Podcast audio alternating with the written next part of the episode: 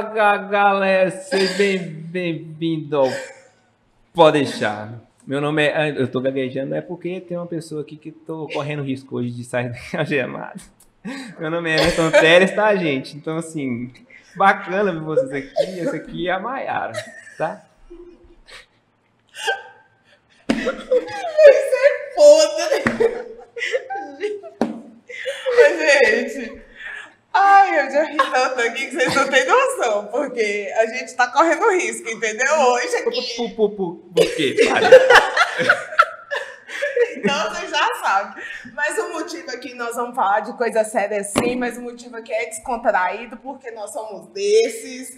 Inclusive, todo episódio está aqui comigo. O quê? Looks maravilhosos. E hoje eu tô de um cropped, um shortinho bem relax, fresquinho. Quem quiser saber do look inteiro, vai lá na página da Maiara. Isso do Instagram, do Pode Deixar. Exatamente. Na verdade, na página do Pode Deixar, mas confere, Mas, gente. Maiara, de onde veio essa roupa?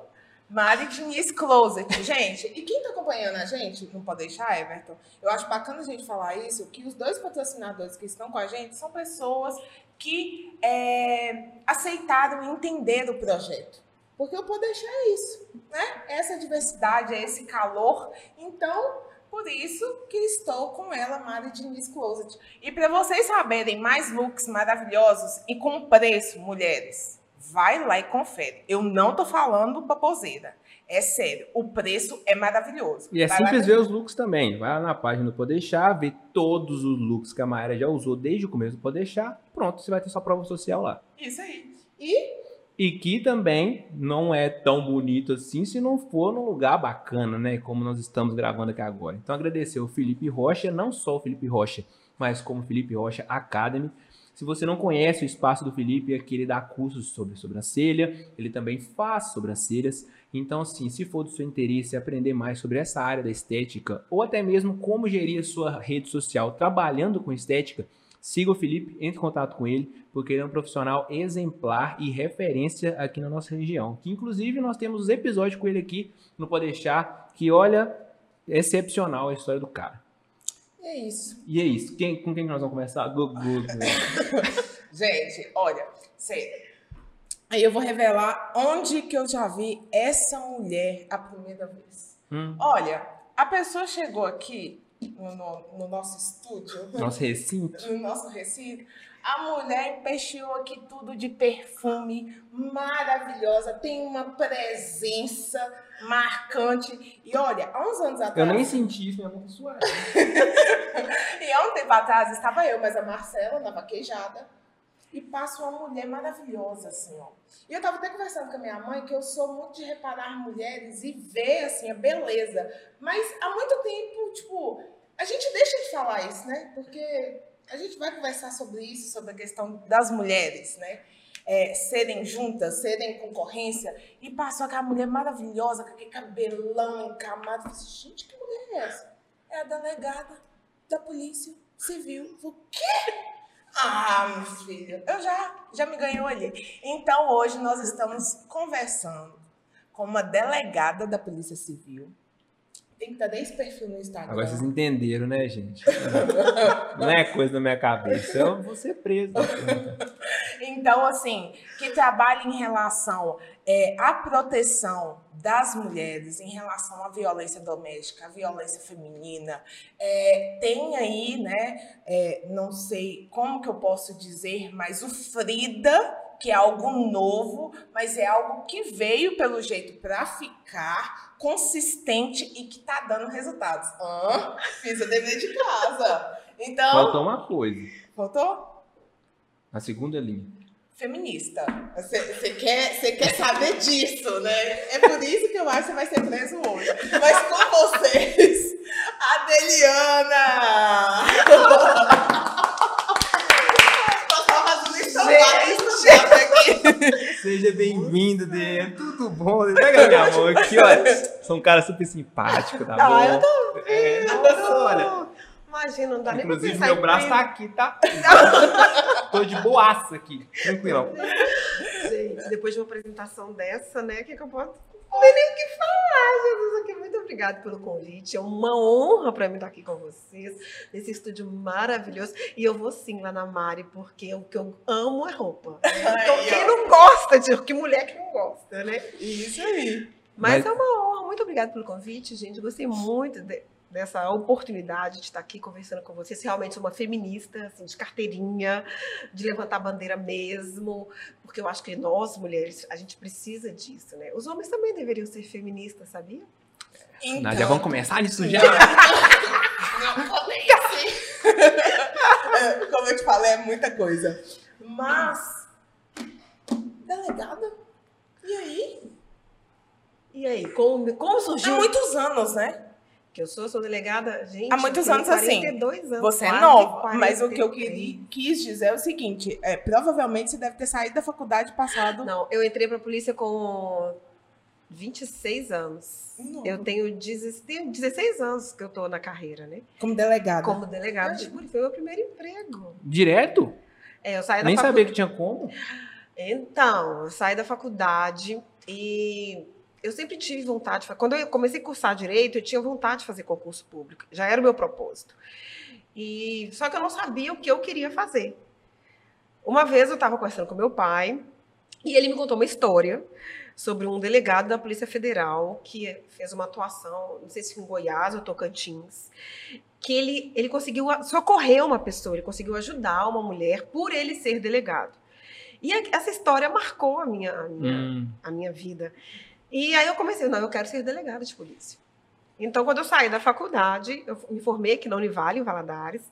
Quando eu saí da faculdade, da faculdade, eu me dediquei mais dois anos em cursinho. E em seguida eu passei, foram, foram quatro anos, né? Porque eu fiz outros concursos.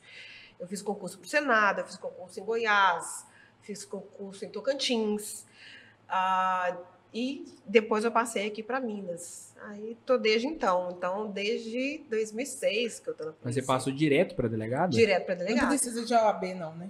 Eu até fiz. Eu tenho minha OAB, hoje minha OAB é suspensa. Assim que eu terminei o curso de Direito, eu fiz a prova da ordem, passei, tenho OAB, fiz estágio, normalmente. Eu só nunca exercia advocacia, porque não era algo que eu queria. Eu queria realmente o um concurso público para delegado de polícia. Então, aí meu, conversando com meu pai, logo que eu me formei, ele falou: Você quer fazer concurso? Quero. Tá bom, eu te sustento até você passar. Aí eu sou privilegiada, porque eu tive um pai que me possibilitou fazer isso. Então, aí eu entrei na polícia em 2006. Que eu, eu, tô, eu exerço a função desde 2006. E quando você faz o concurso, o seu concurso é direcionado, né? Ou você faz concurso para investigador, ou para escrivão, ou para médico Mas para delegado é tipo uma vaga a cada não, no meu concurso, quando eu fiz, foram 80 vagas para todo o estado de Minas, né? Mas aí, qual Nossa. a porcentagem para mulheres? Não, mas não tem. Não tem, não, tem. Delegado não, não, não pode, não pode ter. Eu imaginava que não tinha. Não mesmo. pode, não, não pode tinha separação. Porque na polícia tem. Na polícia militar tem uma. Ah, na civil não? Não tem, não tem. Na civil não tem essa escala de cabo, soldado, essas coisas? Não, assim? não, não.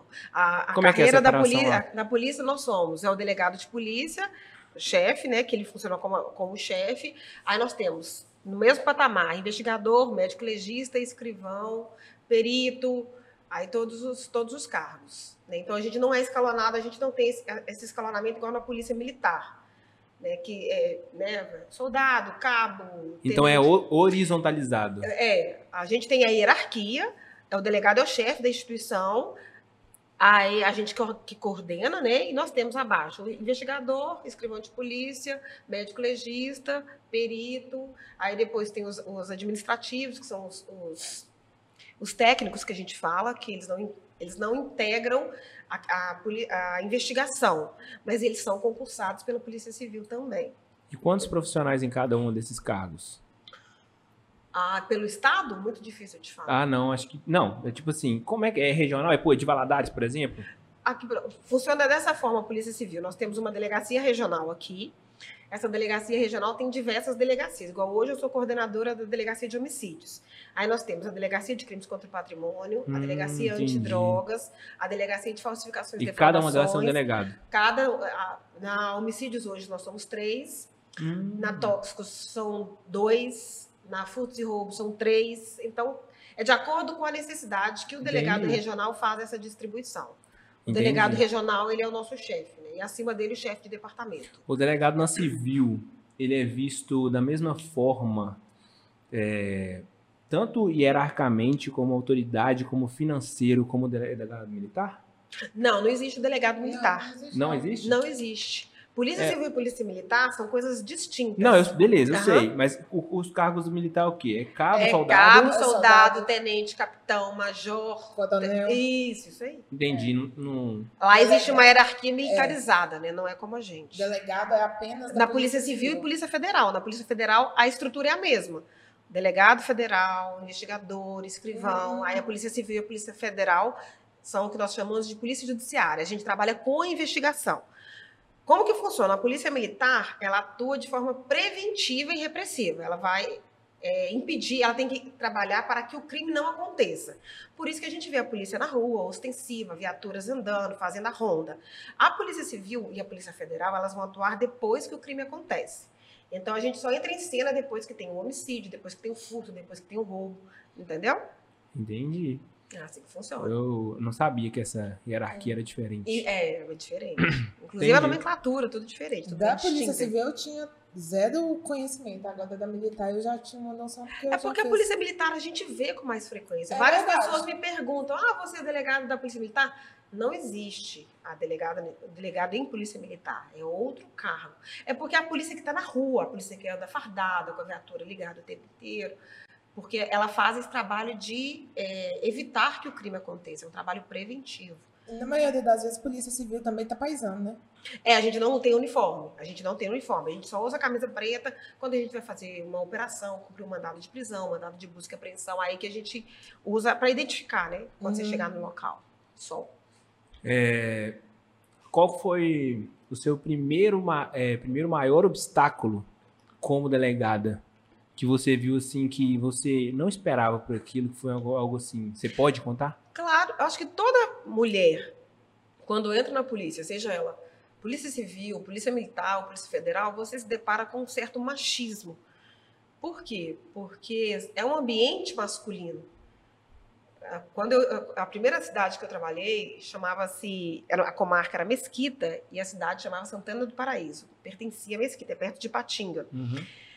Eu lembro que eu estava na minha sala e chegou um senhor e pediu para falar com o delegado. Aí eu falei, sou eu. Ele falou assim: não, eu quero falar com o delegado. Eu falei assim: pois não, senhor, sou eu que sou a delegada. Ele falou assim: não, com você eu não quero falar, eu quero falar Hum. só se for com o homem. Eu falei assim: olha, você vai ter que ir numa outra delegacia, porque nessa delegacia o delegado sou eu, não tem outro. Aí ele foi embora. Então a gente sempre se depara, e eu, eu observo isso, e não pense que isso não acontece hoje. É claro que a gente tem é, mais aceito. Mas, por exemplo, a gente tem que estar o tempo inteiro provando que nós somos boas naquilo que Se a gente faz, afirmando. justamente.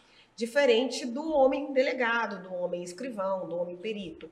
Parece que os homens, eles já nasceram com a auréola assim, eu sou perfeito, extremamente competente, eu posso tudo que eu quiser. E a mulher não. Ainda mais nessas, nessas profissões que são mais masculinas. É, e, por exemplo, na primeira delegacia que eu trabalhei, eu era delegada, eu era a servidora mais nova. Eu trabalhava com policiais lá que tinham 15, 20 anos já de casa. Então, para eles aceitarem que a chefe deles seria uma mulher, não é Nova. fácil. E nova. Eu era, eu era chaveirinha da delegacia, eles brincavam comigo. Depois que a gente eh, se, se afeiçoou uma outra, porque acaba que a delegacia, o pessoal que está lá é a minha família, porque eu passo mais tempo com eles do que com os meus filhos, por exemplo. Então, depois que a gente se afeiçoou nessa primeira delegacia, aí eles falavam que eu era chaveirinho, porque eu era. Eu era a delegada mais, eu era a servidora mais nova e era chefe. E a minha equipe me ensinou muito, eu aprendi muito com eles. Então, hoje a gente te- hoje é muito mais aceito. Se você entrar na delegacia regional aqui de Valadares, a gente deve ter lá umas seis, seis sete delegadas. Então, a gente tem um número grande de mulheres. Isso sem contar as escrivãs, as peritas que tem, médico legista, que também tem a médica legista. É, então, o a, a- a instituição está sendo, sim, eu vou dizer, entre aspas, invadida pelas mulheres. E o nosso trabalho é muito bem feito, às vezes até muito mais bem feito do que o do colega, não desmerecendo, porque naturalmente nós somos, nós somos muito detalhistas. Sim. Então, às vezes, a gente pega uma, uma questão que o colega passou batido. E hoje, por exemplo, para mim é muito gratificante quando uma pessoa chega na minha sala com um certo preconceito por ter que falar com uma mulher, e depois que conversa comigo, isso já aconteceu várias vezes, fala assim: ainda bem que meu caso está com a senhora. Porque você vê que você está mostrando a que veio. Então a gente tem que estar tá sempre fazendo isso, a gente tem que estar tá sempre, como você disse, autoafirmando, mostrando, olha, eu estou aqui, eu fiz um concurso, eu sou competente, eu posso estar aqui, eu tenho capacidade de estar aqui. E aí eu coloco mais coisas. Nova, 26 anos, carismática, bonita e comunicativa. Isso é importante. Né? Então, assim, e, e isso por quê? Você vive no mundo masculino. Masculino, isso mesmo. Então, qualquer sorriso que você dá, vai pensar o quê? A pessoa pensa que você está dando mole. e é verdade. É, a gente Eu já assim... trabalhei em, eu já trabalhei em engenharia é, numa construtora e eu lidava ambiente com pior, masculino. ambiente uhum. masculino. E eu lidava com pior, eu era auxiliar administrativo. Então, assim. Você não podia rir. Nossa, olha lá. Tá dando ah. mole, quer sair comigo. E isso acontece. Acontece. E assim, eu sou sempre assim. Eu, lá na delegacia, por exemplo, eu trabalhei sete anos na delegacia de mulheres. Foi onde eu conheci o feminismo, onde eu vesti a camisa, e apesar de não estar mais à frente, eu ainda brigo pelos direitos das mulheres. Mas quando eu assumi a delegacia de homicídios hoje, lá, gente, lá são três delegados, né? uma colega que é a Dani e o Márdio, então são duas mulheres e um homem, na, na, equipe. E nós temos uma equipe de investigadores que é composta, na sua maioria, por homens. E como eu sou muito comunicativa, eu chego no. Igual eu cheguei aqui. Ai, gente, bom dia! Então, quando eu entrei, a minha sala fica dentro da inspetoria, né? Aí na, a inspetoria tá lá, tava toda a equipe esperando para eu chegar. E aí, na hora que eu cheguei, gente, bom dia, tudo bem? Mais um dia. As pessoas estranharam, porque, nossa, doutora, eu falei assim, gente, eu sou assim. E, assim, Costume. É, acostumem. E tem aquele susudão que não me cumprimentava de jeito nenhum. Eu passava, bom dia! Ele, bom dia. Aí o tempo foi passando e eu chegando sempre, bom dia, gente, tudo bem? Como é que vocês estão? Aí às vezes estavam mais cabisbaixo. Aí tá tudo bem, quer conversar? E eu sempre fui assim. Aí com o tempo hoje não. Quando eu, quando eu chego lá mais calada, aí a equipe já, já falou, doutor, tem alguma coisa errada? A senhora tá precisando de alguma coisa? Por quê? Porque eles se acostumaram com o meu jeito. Eles sabem que eu sou assim. Então eu chego, tá o faxineiro lá limpando a calçada, do mesmo jeito que eu faço, falo bom dia para o delegado regional, eu falo com o faxineiro, que é o Geraldinho, que faz um café maravilhoso, que eu adoro. Eu chego, bom dia, Geraldinho, tudo bem? Quando ele tá triste, eu pergunto, tá tudo bem? Aconteceu alguma coisa? Quer conversar? Porque eu sou assim, eu sou muito comunicativa, muito. E às vezes as pessoas confundem. E para mulher se autoafirmar é ainda mais complicado. Mais complicado. Aí você tem que. Não, gente. Aí você vem num ambiente que é masculino, mais sisudão, aquela coisa mais cara fechada. E quando você vê uma pessoa que chegando e conversa, as, as... hoje, como eu trabalho na delegacia de homicídios, eu atendo muito familiares das vítimas, né? E aí quando você chega, você conversa. É, e nós mulheres temos, temos uma capacidade, eu converso muito, gente, estão observando. Relaxa. Nós mulheres nós temos uma capacidade muito grande de ouvir e acolher. É muito diferente dos homens. Os homens têm muita dificuldade de acolhimento, porque eles acham que ele é demonstrar fraqueza. Então, às vezes, você chega uma pessoa na minha delegacia que vai falar sobre o irmão que foi assassinado. Aí eu vou conversar, eu sento do lado, eu ofereço uma água, eu ofereço um café. É, eu pergunto como é que ela está eu tento transformar aquele ambiente tão hostil de delegacia num ambiente mais acolhedor. Porque aquela pessoa, ah, mas quem morreu é bandido, tudo bem, gente, pode ser o que for, mas deixou para trás uma mãe, um pai, um filho, um irmão, e que eles querem uma resposta. Então, às vezes, eu não tenho como dar aquela resposta imediata, mas eu posso dar um ombro, eu posso dar um ouvido, e às vezes, principalmente as mães, elas chegam lá muitas vezes só para conversar tem uma mãe de uma, uma, uma pessoa que está desaparecida, com fortes suspeitas de, de, já ter sido assassinada, que ela constantemente ela vai na delegacia. E ela vai lá para falar comigo, ela vai, ela senta. Quando ela senta, eu já, eu já falo com o meu estagiário, é, hoje de tarde eu não consigo fazer mais nada, porque da minha sala eu consigo ver quem está chegando. Aí ela senta, eu converso com ela. Quando ela sai de lá, ela já sai indo. Ela fala, assim, doutora, obrigada por ter me ouvido. E isso para mim é muito importante fazer esse acolhimento. E os homens geralmente não fazem isso, porque eles estão é, eles são menos emotivos do que a gente, né? A gente é muito coração. É natural, né? É, é natural da mulher, isso aí. E minha mãe tem uma frase que ela fala muito que é o templo ele mostra qualquer coisa. Então, assim, às vezes quando você chega, ah, nova, isso, aquilo, aquilo outro, e as pessoas têm aquela primeira impressão sua. Só o tempo vai mostrar para elas que você não é daquele jeito. Justamente.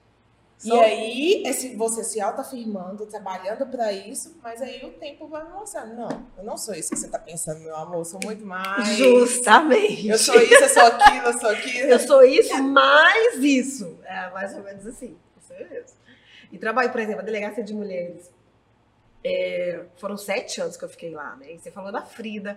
A Frida foi um projeto que não foi criado por mim, foi criado pela Ana Rosa. Sim. E era um projeto de, que, assim, que foi criado no meio do desespero, porque foi quando começou a pandemia.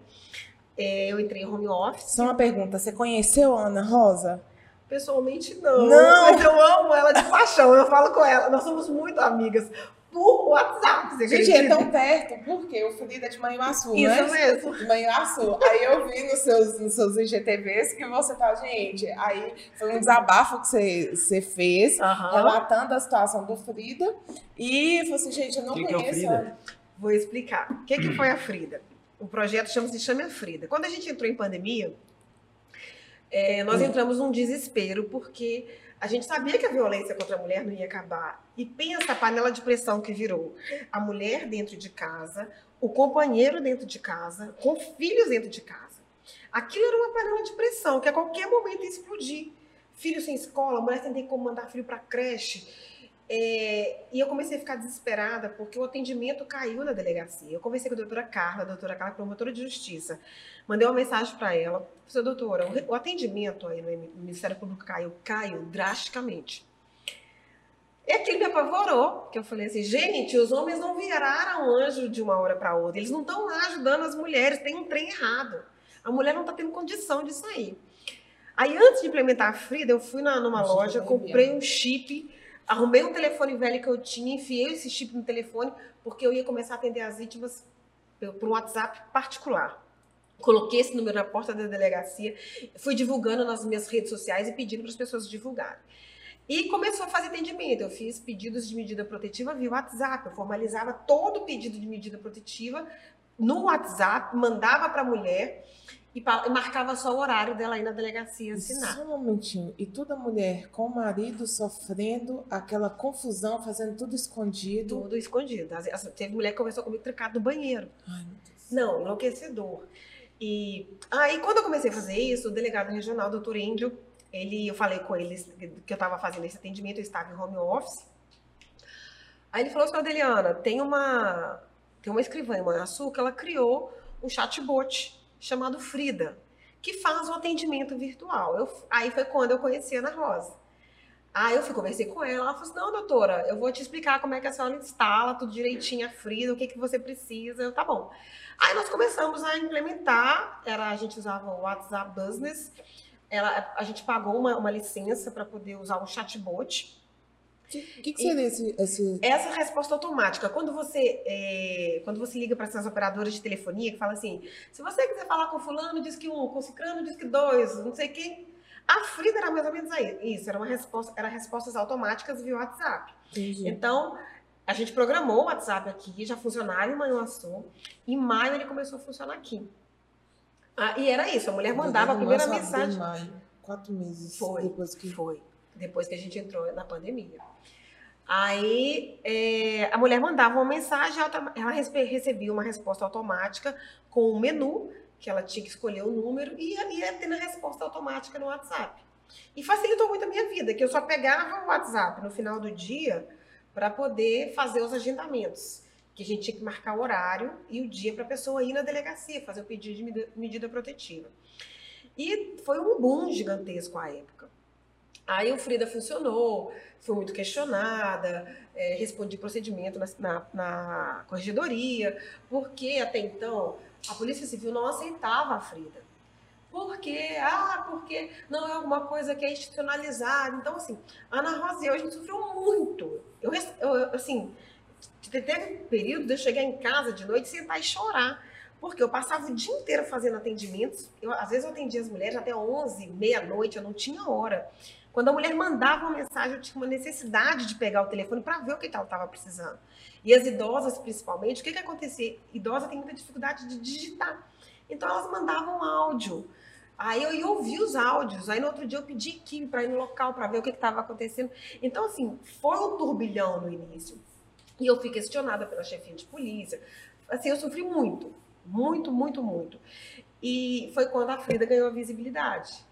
Porque aí ela virou um boom.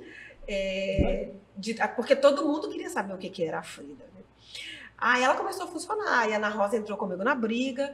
Ela começou a ser questionada como que funcionava e tal. E a gente batalhou durante todo o ano de 2020 com a Frida. E final de 2020, de 2020 ela virou um projeto de lei e hoje ela é lei. Sim. Ela ainda não é obrigatória, mas ela é institucionalizada pela Polícia Civil. Então, hoje, se você perguntar em qualquer delegacia se existe, a Frida existe. Algumas não têm implementado. Mas isso Minas? Só em Minas, só em Minas. E a Frida já ganhou vários prêmios. Inclusive, ano passado. Inova, justamente. E a Ana Rosa tá sempre foi. Porque é uma ferramenta, o Everton, é assim, ela é inédita. Pensa, você. Eu lembro da, da, da nossa ex-vereadora, a. Oh, a Máfra? Não, a. Iraci. Iraci. Iraci. Ela é muito minha amiga, tem até muito tempo que eu não converso com ela. Eu lembro que a época ela falou assim: Amiga, que projeto maravilhoso. Aí ela falou assim: Pensa, a moça corre no banheiro e conversa com a Frida. E às vezes a pessoa pedia a cópia da medida protetiva, eu entrava em contato com o judiciário, eles mandavam no meu e-mail e eu encaminhava para a vítima. Então, assim, foi um trabalho muito bacana. Em 2021, quando eu saí da delegacia, como tudo era meu, celular meu, o número era meu, eu que pagava a linha de telefone, porque a gente não tinha o suporte da Polícia Civil, aí suspendemos a Frida, porque eu fui para outra delegacia. Com o tempo, a Frida voltou a funcionar, mas faltou interesse para que ela continuasse funcionando. Então, hoje aqui em Valadares não tem mais o atendimento da Frida. Não Sério? Infelizmente. É a minha Nossa. tristeza. Porque, gente, eu atendia a, a Frida, eu sempre falava que a, a, a, Frida era uma forma da Polícia Civil estar na casa de todas as, as, mulheres. Sim. Porque todo mundo hoje tem um telefone celular, todo mundo usa o WhatsApp. Se você for numa zona rural, lá vai ter uma pessoa que tem um celular com WhatsApp. Pelo menos uma. Um, pelo menos uma. E já eu atendia várias pessoas, olha, eu estou querendo fazer um atendimento para minha amiga, porque ela não tem telefone, ou o marido confiscou o telefone. E eu marcava, eu conversei várias vezes com vítimas assim. Não, você contando aqui isso, porque eu até falei com o Everton que é, eu chego a arrepiar, porque eu trabalhei no hospital. E a gente pegava os casos que não conseguiam interceder na base. E no hospital não chega mulheres, ah, tô machucada mais ou menos. Não, elas chegam lá bem surradas. Bem grave. Eu, eu arrepio, gente, porque bem grave, é um projeto lindo. É um projeto. Hoje ele já está em várias cidades, está em Ouro Preto, Manhuaçu, é, acho que Patinga Mas tem. essa situação de você ter saído de lá, com certeza não foi sua opção, né? Porque é hierarquia. É, eu fui tirada da delegacia, hum. porque eu já tinha sete anos na delegacia. E pela lei orgânica da Polícia Civil, a gente permanece cinco. Então, o meu chefe chegou para mim e disse, olha, eu preciso te movimentar de lá. Ah, mas eu, eu briguei para tentar ficar, chorei. Aí ele falou assim, não tem condição. Aí eu fui sair. E assim, para mim foi uma tristeza muito grande. Eu sofri muito. Eu saí, entrei de férias, porque foi um baque muito grande. E assim, acaba que eu estava saindo da minha zona de conforto, era o que eu conhecia fazer. E eu amava fazer aquilo. Às vezes eu perdi assim a minha tarde inteira conversando com vítimas. E vítima de violência doméstica não é só a mulher. É o filho que assiste a mãe sendo agredida, é a filha que está sempre vendo o pai batendo na mãe. Qual é a porcentagem? De mulheres que são agredidas por marido. Nossa. Tem hoje, essa? Hoje eu não vou conseguir te falar, porque a gente tem uma cifra negra gigantesca das mulheres que não denunciam. E como eu saí da delegacia de mulheres, eu parei de acompanhar o andamento no estado de Minas. Mas vocês têm essa média, relação? Assim, qual... Tem, a gente faz a média através dos boletins de ocorrência que são formalizados pela Polícia Militar. É um número que ele não é real.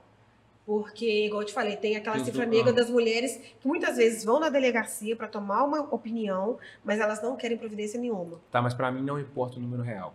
Você, é, qual número você acha, baseado na sua experiência, de porcentagem que é. Sabe, porque para mim, é, é, já que o número real não existe. Eu acho que é, é cada uma mulher que apanha tem sete, se eu não me engano, que, Que não, não denuncia. denuncia. Mais ou menos assim. Uma, cada Eu- mulher, uma- uma mulher que apanha, sete não colocar- denuncia, é, olha- numa margem de quantas? Deixa eu te falar, eu acho que hoje, vítima de violência doméstica em Minas, pelo menos 80% das mulheres do estado de Minas são vítimas de violência doméstica. 80! Nem a pau. Mas aqui. Porque elas não entende, denunciam. Mas não é só o físico. Porque é aquela agressão do xingar, do Sim. ameaçar. É o que é mais comum. Por quê? Você é casado. Mas Você está- 80 é muita coisa. Muita? Mas é por causa que o psicológico, ele entra em a E a, maioria das... a- a não mulher não denuncia. Ele não sabe. Igual, às vezes você discute com a sua esposa, você tem assim, uma discussão ferrenha com ela, quando você xinga. Isso é uma violência psicológica. E as mulheres não denunciam isso. Porque elas acham que não, não, não vale a pena denunciar, entendeu? Aí você vai me falar assim: ah, minha esposa, eu tive uma discussão com a minha esposa. E eu xinguei a minha esposa. E o que, que ela deve fazer? Como mulher, eu acho que ela tem que sentar com você, sentar com você e conversar para vocês chegarem num denominador comum. Porque a partir do momento que você xinga a sua esposa numa discussão, você perdeu o respeito. E vice-versa também. Justamente. Vale tanto para o homem quanto para a mulher. E as mulheres não são santas. Então eu acho que, pô, vale a discussão, vale gritar, vale. Mas não vale xingar, não vale ofender, não vale. Falta com respeito. Justamente. E as mulheres, elas, aí elas não denunciam. Como policial, eu acho que todo xingamento que a mulher sofrer, ela tem que ir na delegacia, pelo menos para se orientar. Se não quer ir na delegacia, procura o CRES, procura o CRAS, procura um suporte. Por quê? Ela vai procurar formas de, resga- de restaurar aquela relação. Aí pode ela e o marido fazer uma terapia para sair, porque quando você começa com a falta de respeito, por mínima que seja, aquilo é, é- é assim. Pode desencadear. Justamente. Só que eu não imaginava que era 80%. E se Inclusive, for o contrário? Vai parecer, tipo assim, muito mimimi porque sou homem, né? Mas e se for o contrário? Tipo assim, né? Não física, mas verbal. Tem alguma coisa, alguma medida? De homens? É. Não. Não. Não. só idosos. Por quê? Porque, em regra, a, a- a parte vulnerável é a mulher. Se nós dois formos cair numa briga Não, mas igual eu tô agora- falando, sem físico. Então, Apenas psicológico, apenas até, a, verbal. até a, a mulher, até nesse caso, eu vou te falar por experiência própria. Eu fui casada há 12 anos. Eu vivi uma relação abusiva. Eu sou delegada de polícia. Quando eu me casei, eu já era delegada de polícia. No, com meu primeiro marido. A violência verbal é aquela que você acorda de manhã, e eu, eu te falo porque eu passei por isso.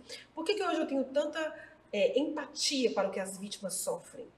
Porque eu passei por isso. Às vezes a pessoa fala assim, ah, mas ela gosta de apanhar. Ela gosta de ser ofendida, porque ele vai lá e ofende, ele vai lá e bate, mas ela não faz nada. Mas não é tão simples. É, não, isso eu sei. que Porque é a- o- quando o relacionamento é uma relação abusiva, uma relação tóxica, é uma areia movediça.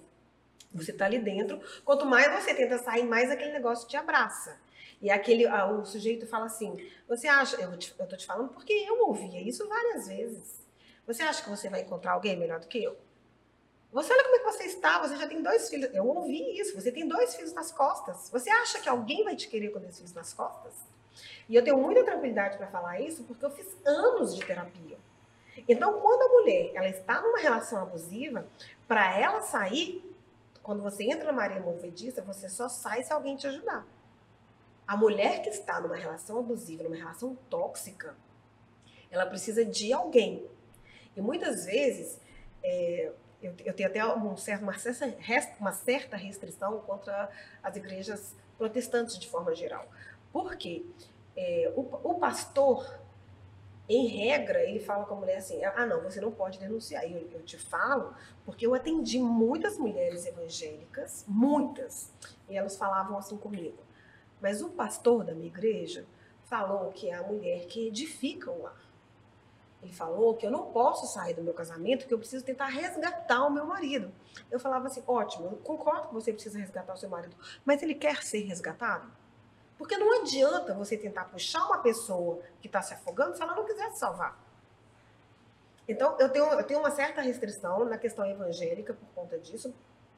E a, a, a igreja, ela ajuda as mulheres a ficar nessa, nessa areia movediça. Ao invés de dar o suporte para a mulher sair, não, não, fica aí.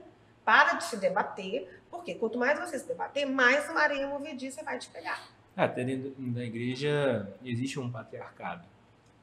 Existe. E não seria só na igreja evangélica, na igreja católica também.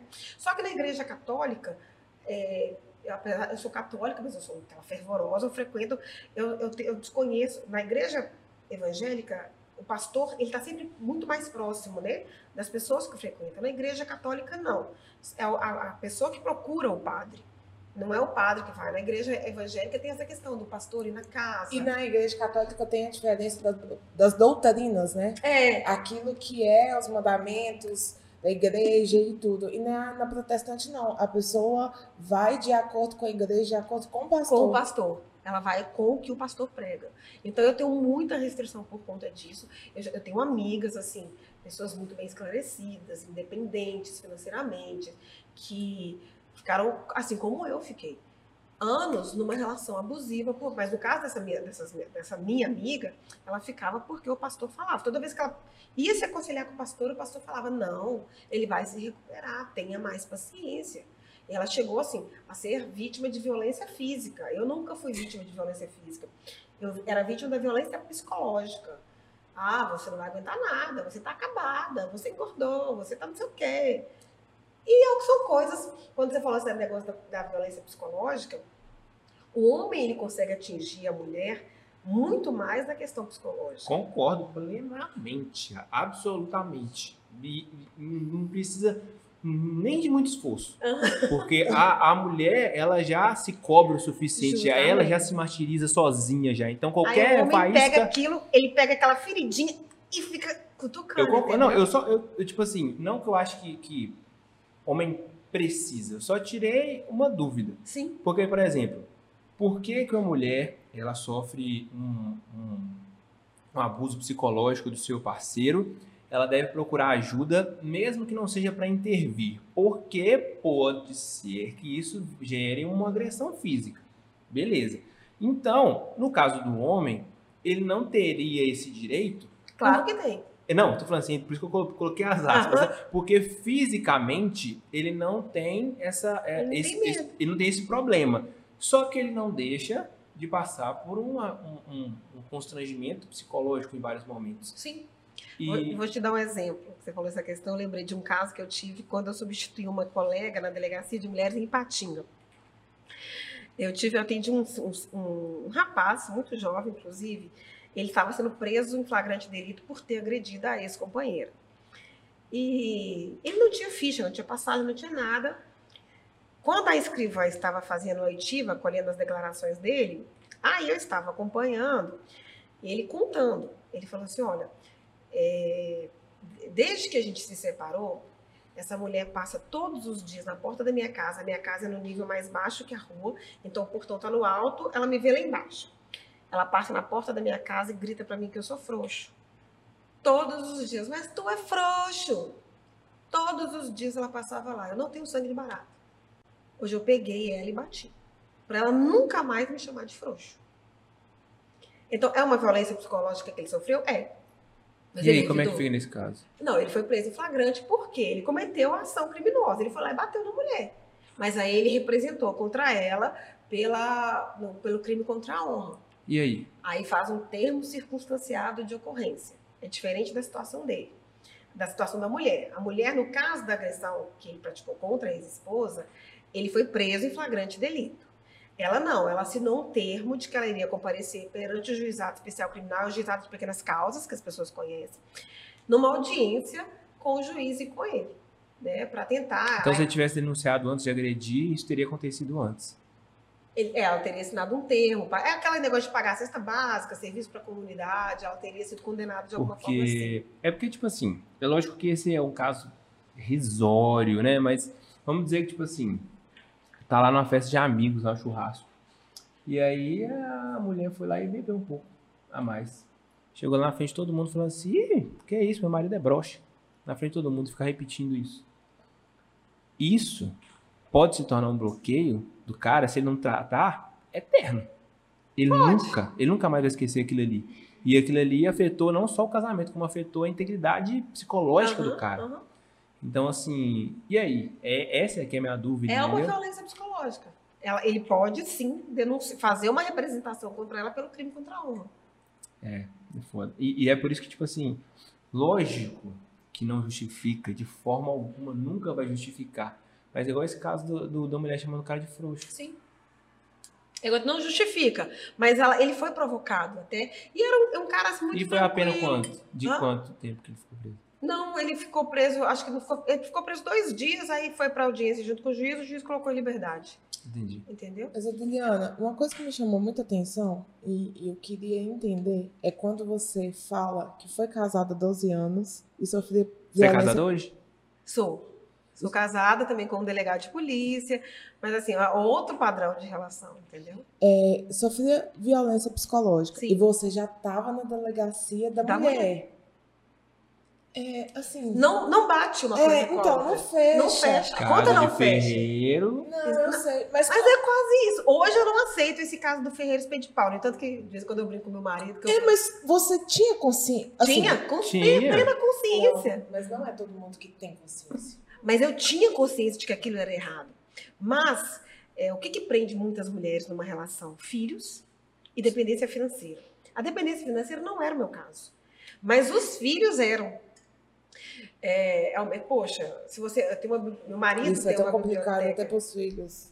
Justamente. É principalmente para os filhos. É. O meu marido tem uma biblioteca gigantesca em casa. E eu tenho uns livros lá, se você ver a minha biblioteca antiga, era assim, criando filho sozinho, criando filho sem pai. Por quê? Porque eu, entrei, eu entrava em parafuso. Toda vez que eu pensava em me separar, eu falava assim, eu não vou dar conta. Eu não vou dar conta. Porque eu não confiava em mim mesma. Aí, quando você conversa com um e com o outro, não, mas tenta. Sabe? O casamento não pode acabar. O casamento é aquele negócio que Deus uniu, o homem não separa. Vai tentando. Aí, o que, que é o, o- o- o narcisista, né? Que, que abusava, que ele, da relação abusiva, geralmente é o narcisista. Ele bate e assopra. Uhum. Brigava, brigava. Ah, não, Me mas eu te desculpa, amo, me desculpa, eu não vou fazer de novo. Em prol daquela família, porque o que, que, para que, que nós somos adestradas? Eu falo isso com minha filha todos os dias. Minha filha tem nove anos. E ela participa de um, de um clube que se chama Minha Pequena Feminista, porque eu, eu não quero que ela seja alvo de nenhuma relação abusiva. Nós mulheres, nós somos adestradas para quê? Eu tenho 42 anos. É, você tem que nascer, crescer, é, se formar se quiser. Você se casa, você tem filho, aí você sai da asa do seu marido para você entrar na asa do teu pai. Você sai da asa do teu pai para entrar na asa do teu marido. E você tem que cuidar da casa. Eu vivi sobre essa questão. Ah, não, você vai crescer, você vai ter sua profissão, você tem que casar, você tem que ser filho, tem que ter filho, e você tem que cuidar da tua casa. Então, quando você. E a gente aprende isso na catequese, a gente aprende isso na rua, a gente aprende isso com nossa mãe, com nosso pai, Brincando de boneca. brincando de boneca. Aí, quando você tá num casamento, a relação é abusiva. Você fala assim, poxa, esse negócio não tá dando certo. Aí, come... Aí todas as, as espadas da sociedade apontam para você. Olha, mas você escolheu casar. Como é que você vai crescer? Como é que você vai educar seu filho? Se o seu filho não tiver pai, ele vai. Eu, eu ouvi essa frase. Se o seu filho não tiver pai, ele vai crescer, vai ser um marginal. Aquilo vai comendo a gente por dentro. Eu Aí sou você- delegada. e a gente esquece tudo que a gente é. Então, quando, quando a gente passa, quando você pensa, quando você decide separar, aí você vê todas essas espadas apontadas para você e fala assim, não, deixa eu ficar mais um pouquinho. Aí o parceiro vai falar, não, eu vou mudar, vai ser diferente, não vai dar mais certo, a gente não vai brigar mais. Aí você, não, ótimo, então a relação vai ser diferente. Por isso que eu precisei começar, a começar a fazer terapia. Por quê? O meu terapeuta, eu sou fissurada com ele até hoje, chama Douglas, é lá, lá de Belo Horizonte. Eu comecei a fazer terapia quando eu morava lá. O meu terapeuta, ele, ele, ele- o que, que ele me ajudou? Ele me ajudou é, a ver do lado de fora da relação. Como se, se tivesse, né, eu tivesse, como se eu estivesse assistindo a minha relação numa televisão. E ele, é, eu ia narrando tudo para ele e ele ia, ele ia montando os quadros para eu enxergar aquela relação. Porque é muito difícil. Quando você está no meio do problema, você não. A gente parece que está com aqueles negócios de burros, Antônio. Você não consegue olhar nada para a lateral. Então, ele me ajudou a tirar esses entolhos e expandir a minha visão. Somente com a ajuda de terapia. Quando eu me mudei para cá, eu continuei terapia aqui. Somente com a ajuda da terapia que eu consegui sair. Por quê? Aí eu consegui me- andar com as minhas pernas. Mas, poxa, eu não preciso das pernas de ninguém. Sou independente, eu tenho meu trabalho, eu tenho meus filhos. Vou dar conta sim, eu vou errar muito. E eu erro muito na educação dos meus filhos. Eu vou errar e vou errar muito. E errei, volta e vamos começar de novo. Todas as vezes que eu erro com os meus filhos hoje, eu tenho três, né? dois do primeiro casamento e um do, do segundo. Todas as vezes que eu erro com os meus filhos, eu falo assim, desculpa. E eu, eu erro principalmente com o meu filho mais velho, que é o Murilo. O Murilo tem 13 anos. Toda vez que eu erro com meu filho, eu, eu errei tentando acertar. Eu sei que isso é um clichê, mas eu quero que você me desculpe. Então, quando eu consegui, é, através de terapia, através da ajuda de terceiros, aí eu tive grandes amigas que me ajudaram a me reerguer depois que eu me separei. Quando eu consegui ver tudo do lado de fora, aí eu, não, deu um basta. Aí um belo dia, eu cheguei, olha, a partir de hoje, você não entra mais nessa casa. Aí, daí pra lá ele nunca mais entrou. Ah, Aí o acabou. pai dos meninos estão aonde? É delegado, é E o pai, o, o, o, o quê? O primeiro casamento é delegado? também? delegado também. Não mora aqui em Valadares. Eu não vou falar a cidade porque senão vai escancar. Ah, Não, não. Mas é, é delegado numa outra cidade. Mas assim, não tem acesso aos filhos porque não quer por opção. Ele não quer? Ele não quer. É, Desde aí que a você já viu que era um relacionamento realmente pra. Desde quando a gente se divorciou, que ele não tem acesso. Então, os, os- Nunca mais? Não. O pai que os meus filhos tá conhecem, eu tenho cinco anos. O pai que os meus filhos conhecem hoje é o meu marido, que é uma pessoa maravilhosa, incrível, estudante, inteligentíssimo. É o pai que os meus filhos conhecem. E eu acho que é o pai que eles precisam. Ainda bem que eu não vou embora. O Everton tá meio. Respira. Mas assim, Tem pai que tá presente e não faz não o mesmo. exatamente. a, a mesma Não, eu sei. É porque assim, então às vezes é muito melhor você sair. Não, se eu, não. e se eu não Você marca. tivesse. você marca com seu marido chegar aqui ó, em casa. Não, meu marido, ele mora fora. Ele fica. Ele, ele é delegado. Não, ele tá preocupado com o filhos. episódio. E e filhos. Ah, não, filhos estão bem cuidados com a babá. Ah, então que ótimo. Respira. Aquele papo da pizza eu acho que é uma boa ideia. Eu acho que a gente Agora. pode pedir. né? Então, é? Não Você também topa? Topo, então fechou. vamos pedir então. Ô, ô, ô Tauano, pede a pizza pra nós, por favor. Duas, A gente duas vai ficar aqui até amanhã, tá? Duas grandes. Eu não tenho nenhuma perspectiva de sair daqui cedo. Por quê? Ei, pode falar. Liliana, quanto tempo você namorou com o seu ex-marido? Ah, eu sei de tudo. gente nós ficamos juntos 12 anos. Ah, você não, não consegue separar. Separar. Você casou na igreja, tudo certinho? Não, Só casei no civil. é, aí, e casei no civil depois de anos morando junto, entendeu? Entendi, entendi. Entendeu? É, você não lembra quanto tempo você namorou antes de vocês morarem juntos? Não, não, nem ixi, não lembro, realmente. É, Você, depois de ter feito terapia, você conseguiu enxergar padrões no seu ex-marido da época em que vocês ainda não moravam juntos? Claro, Mas só com a ajuda da terapia. só com a ajuda da terapia. Então ele deu sinais. Deu. Só que naquela época você não conseguia enxergar. Não, beleza. Por que acontece? Eu tenho uma, uma, uma teoria, que a gente já conversou aqui algumas vezes, a Mayara discorda de mim um pouco, ou totalmente, não sei, mas eu acredito que todas as pessoas dão sinais. Todas, todas. As pessoas, elas, hum, é, ao longo do, do casamento, ao longo da união, ao longo da amizade, qualquer tipo de relacionamento, as pessoas, elas podem mudar os galhos. Alguns galhos vão podando, vão criando outros galhos, mas a raiz não muda. Não muda. Não muda, não tem como você tirar uma árvore, pegar e colocar outra. Não tem como. Ou muda só os galhos. Ou seja, na essência, aquela pessoa vai continuar sendo daquele jeito ali. Então, existem sinais é, presentes naquela pessoa que elas vão premeditar o que, que vai acontecer daqui pra, daqui pra frente. Cabe você querer assumir o risco ou não. Por que, que não é tão simples? Não, eu não falei que é simples. Ah. De forma alguma. Tanto é, não, não é complexo pra caramba. Tanto é que você disse que você só conseguiu perceber na terapia. terapia. Então, assim, eu sei que é complexo. Eu, de forma alguma, eu estou colocando a culpa sobre você nisso. Não estou colocando. Sim. Mas eu estou falando o seguinte: é, o namoro, a gente aprende até mesmo na igreja que ele é um, um teste. Ah, Justamente. Você precisa testar. O namoro é o lugar onde é para você conhecer os defeitos. Ali é para dar todas as merdas possíveis, é ali. E depois você Casa. convive, e você casa. Então, assim, é, por que, que eu, tô, eu tô dizendo isso tudo? Acontece muitas pessoas, às vezes, conviver, entrarem na areia movediça, né? De um abuso psicológico e tudo mais. Só que aquilo foi mostrado muito antes. É um tratamento diferente que a pessoa teve com a mãe, com o pai, com o outro. Foi um, um, um, um, um desvio de agressividade que a pessoa teve, uma situação que não era para acontecer daquele, daquele jeito. Só que as pessoas, elas teimam, não é o seu caso, de novo, em ignorar essas coisas. Não, não é teimar, eu ignorei. mas, eu mas você não viu. diversos- Mas eu você não tive- viu. Justamente. Eu tive diversos sinais, vários, foram muitos, de que não ia dar certo. Entretanto, como eu disse no início, não, não é nem no início, as mulheres, o que, que a gente espera? O nosso príncipe encantado montado num cavalo branco. Porque isso é mostrado pra gente. Não, você vai arrumar o seu príncipe. Aí quando você vê, apesar de vo- quando você está apaixonada, Ai, eu nunca tive essa percepção. Ai, pois é. Amém. Eu, eu, eu ensino isso para minha filha. Tá, mas é. é- Quando você está não é muita coisa.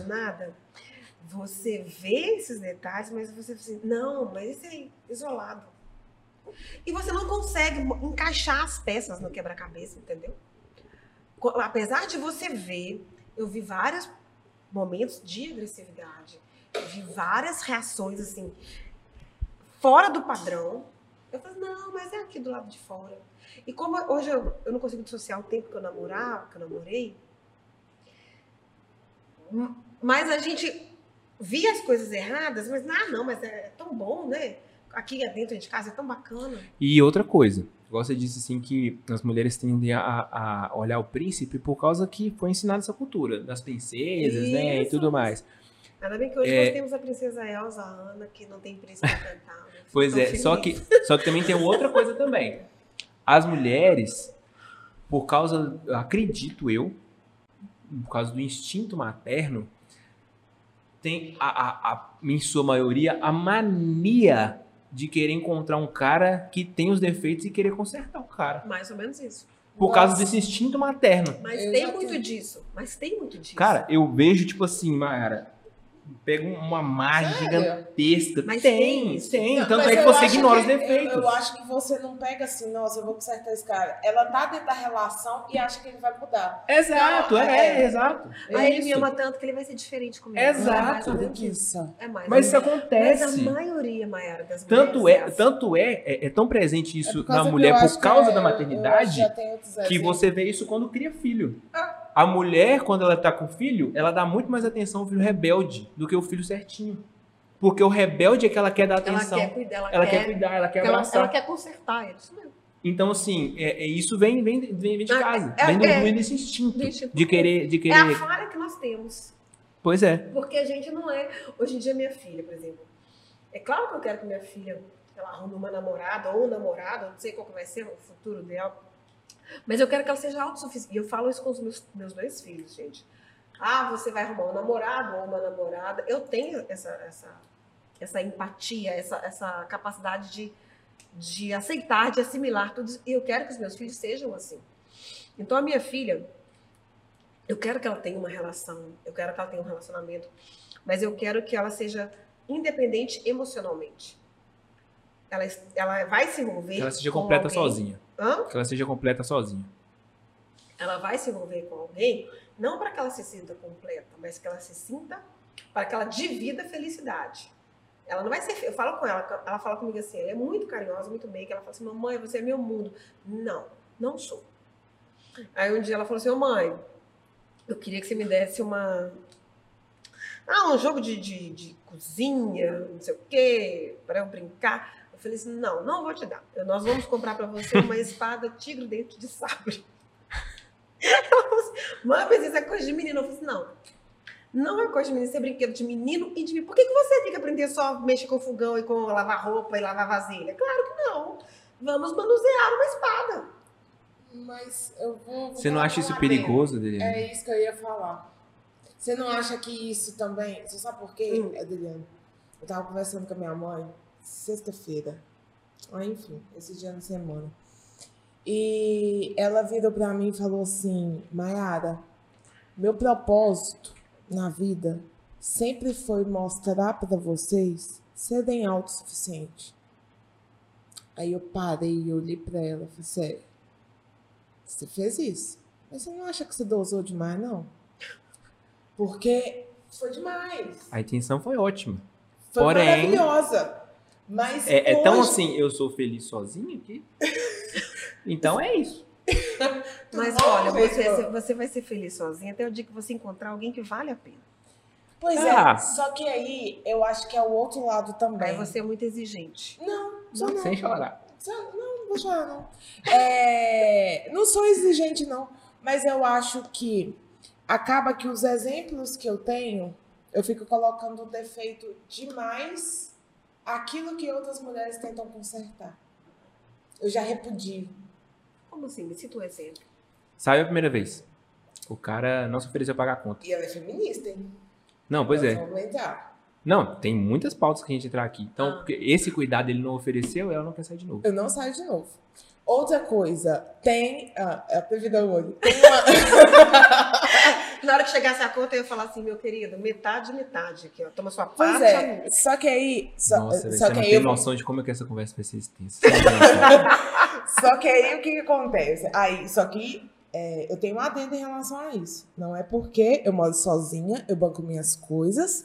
é, eu sempre fui independente. Que você não é um cavalheiro. Nem Isso. que ele se ofereça. Eu entendo você.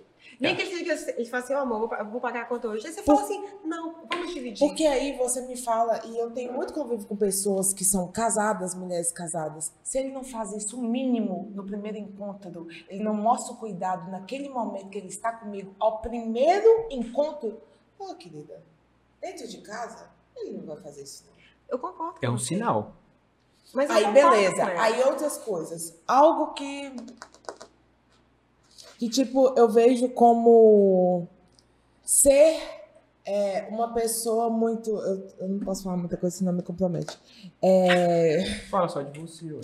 não, ser uma pessoa que, que tem algum, algum adjetivo, alguma característica que eu já tive exemplos que não funcionam. Aham.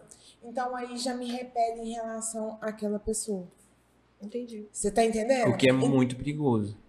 Porque. E aí os dois opostos, né, é, antagônicos, que é a mulher querer consertar demais, é realmente. Você não vai consertar, querida. Você vai consertar se ele quiser. O que faz ela repelir é o que me faz atrair.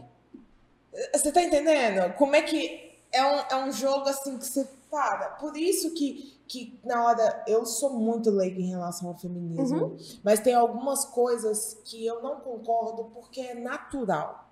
O que é natural a gente está se perdendo. Só pra você ter uma noção de como é que essa conversa é longa, eu me considerava um feminista. Se é que. Se é que isso existe, né? Tanto é que eu tenho um destaque no meu Instagram chamado Feminista contando essa história. Ah, Então é só pra você ter uma noção de como eu entendo você, você, eu Uhum. entendo mesmo, porque eu brigava pelas mesmas coisas. sim. Então vamos lá, sobre a questão do feminismo. Batendo nessa questão do pagar a conta, Nós não pagar. conseguimos adiantar, ficar uma hora sem falar feminismo. Olha que Agora, bacana, gostei. O que que acontece? Eu- é, minha filha participa do clube Minha Pequena Feminista. Todo mês ela recebe livros falando sobre as mulheres, sobre a luta das mulheres, tudo numa- no vocabulário adequado para a idade dela, lúdico, para que ela saiba que os direitos das mulheres não caíram do céu. Eu estou lendo um livro, é, A Evolução dos Direitos da Mulher. Meu marido comprou para mim num sebo, porque a gente não acha. O livro foi escrito em 1978. No- Eu devia ter trazido. É, que tem, tem trechos nos no livro que eu falo assim, meu Deus, eu não acredito que as mulheres viveram dessa forma. Tem um trecho lá, eu ver se eu me recordo, que ele fala mais ou menos assim. A mulher, isso estava estabelecido em lei. Em lei. A mulher, ela vai nascer sob a asa do. Claro que não é com esses termos, não termos técnicos. Ela vai nascer sob a asa do pai, e em seguida passará para a responsabilidade do marido. Eh, se o marido morrer, os filhos serão educados pelo, pela família paterna, porque ela não tem capacidade psicolo, capacidade mental para educar os filhos. Isso estava estabelecido em lei. É, eu agradeço muito a gente não ter vivido nessa época e agradeço muito ao feminismo, porque hoje, que o nosso Código Civil de 1916, o- a gente tem o de 2002 agora, o de 1916, eh, você, Everton, Everton, poderia devolver a sua esposa para o pai dela se na noite de núpcias você descobrisse que ela não era mais virgem, como se ela fosse uma abóbora que você viu no supermercado, não gostou e você devolve. Uhum. Isso estava estabelecido em lei. A gente não, a gente não vive mais assim por causa do feminismo. Quando eu digo que eu sou feminista, é, o, que, porque- o que, que eu penso? Por que, que eu me, me, me, Autoconsidera. me adjetivo como feminista? Porque eu quero que as mulheres elas tenham o direito de escolha. Que elas, assim como você pode escolher tudo que você quer da tua vida, eu quero que todas as mulheres tenham o mesmo direito. Até aí nós estamos exatamente iguais. De acordo. Mas eu acho que a mulher pode sair na rua, arrancar a camisa. Você pode arrancar seu crop, de descer aqui sair correndo porque o Everton pode fazer a mesma coisa? Não. Por quê? Os nossos corpos são diferentes. Você carrega seios. O Everton não tem. Os seus seios é uma parte erotizada que, né, naturalmente, é feito para amamentar a sua cria.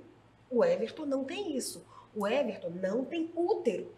Ele não vai gerar filhos. Então, os nossos corpos têm projetos, propósitos distintos. Quando eu me digo feminista, eu me digo feminista que eu quero que todas as mulheres recebam o mesmo salário. Que eu quero que todas as mulheres possam escolher. Ah, eu quero ser mãe. Ótimo, seja mãe. Ah, não, eu não quero ser mãe nunca. Tudo bem, não seja. Ah, eu quero casar. Não, ótimo, case e seja feliz. Não, não quero me casar. Seja solteira. Quero ter mãe so- sozinha. Seja, faça, é, gere o filho sozinha. Ah, não, não, eu quero é, me casar com uma mulher. Gente, tua escolha. Tá, aí, aí tá uma discussão fácil. Vamos para Tranquilo. discussão mais difícil? Bate. É, aborto. Aborto é uma coisa que pega pesado. É, é pra acho- discutir coisa fácil, a É gente. fácil. Mas até no aborto, eu acho que a mulher tem o direito de escolha. Até determinadas semanas. Até, por exemplo, é, oito semanas. Quando completa é, três- antes de completar três meses. Eu acho que a mulher tem direito de escolha. O aborto legal, ah, existe um aborto legal hoje, quando a mulher é vítima de estupro, quando a mulher, quando traz risco para a vida da mulher. Eu acho que ela, né, ela tem o direito. O meu último caso na delegacia de mulheres foi uma menina de 10 anos grávida de gêmeos do pai. Ela fez o aborto Isso já é previsto. previsto em lei. É muito delicada a discussão? É. Mas eu sou a favor. Mas ela é válida. Válida, completamente. E eu sou a favor. Mas não que ela possa abortar, igual teve uma, uma lei sancionada, não sei se foi na Venezuela ou na Colômbia, que a Colômbia. mulher pode abortar 24 até 20. semanas. Não sou a favor. Por quê? A partir de, de 12 semanas, acho que eu, eu não sou médica, eu não sei 12 anos começa já a franzir o rosto, já começa a ter. é, Pois é, aí eu não sou a favor. Eu acho que no início da gravidez, pegou lá oito semanas, sou a favor. Tá, então é o seguinte. Você, Adeliane, isso- então me disse que a partir de até oito semanas de vida você considera o aborto uma prática legal. Acho que a mulher poderia decidir sim. Então você não acha que até oito semanas há vida. Acho. Eu não falei que não há vida. Então o Você que? acha que ela tem o direito de escolha perante o corpo dela? O corpo dela. Então é, por que isso não. não configura assassinato? Porque ainda não é. Aquela, aquele ser ainda não é tipo, qualificado como pessoa, legalmente falando. Mas de acordo com a sua percepção. Com a minha percepção. Não, é. Eu não entendo, não estou entrando em detalhes da igreja e tal. Não, tô, É, tô é de falando zero da igreja. Tô falando zero da igreja falando, ainda. Entendeu? Legalmente falando. O que eu tô falando é o seguinte. Ele só vai ter direitos a, a- a partir do nascimento. Então, o negócio é o seguinte. é, o- a partir do momento que, que é fecundado, né? Que existe o um, óvulo, um ah, óvulo, espermatozoide, que virou ovo, sim. Pois é, aquilo ali é, já é um ser humano em essência. Porque um- aquele feto, ele não vai virar uma laranja. Sim. Ele não vai virar uma Ele tem uma abóbora. perspectiva, sim. Exato. Sim. Em essência, ele já é um ser humano. Uhum.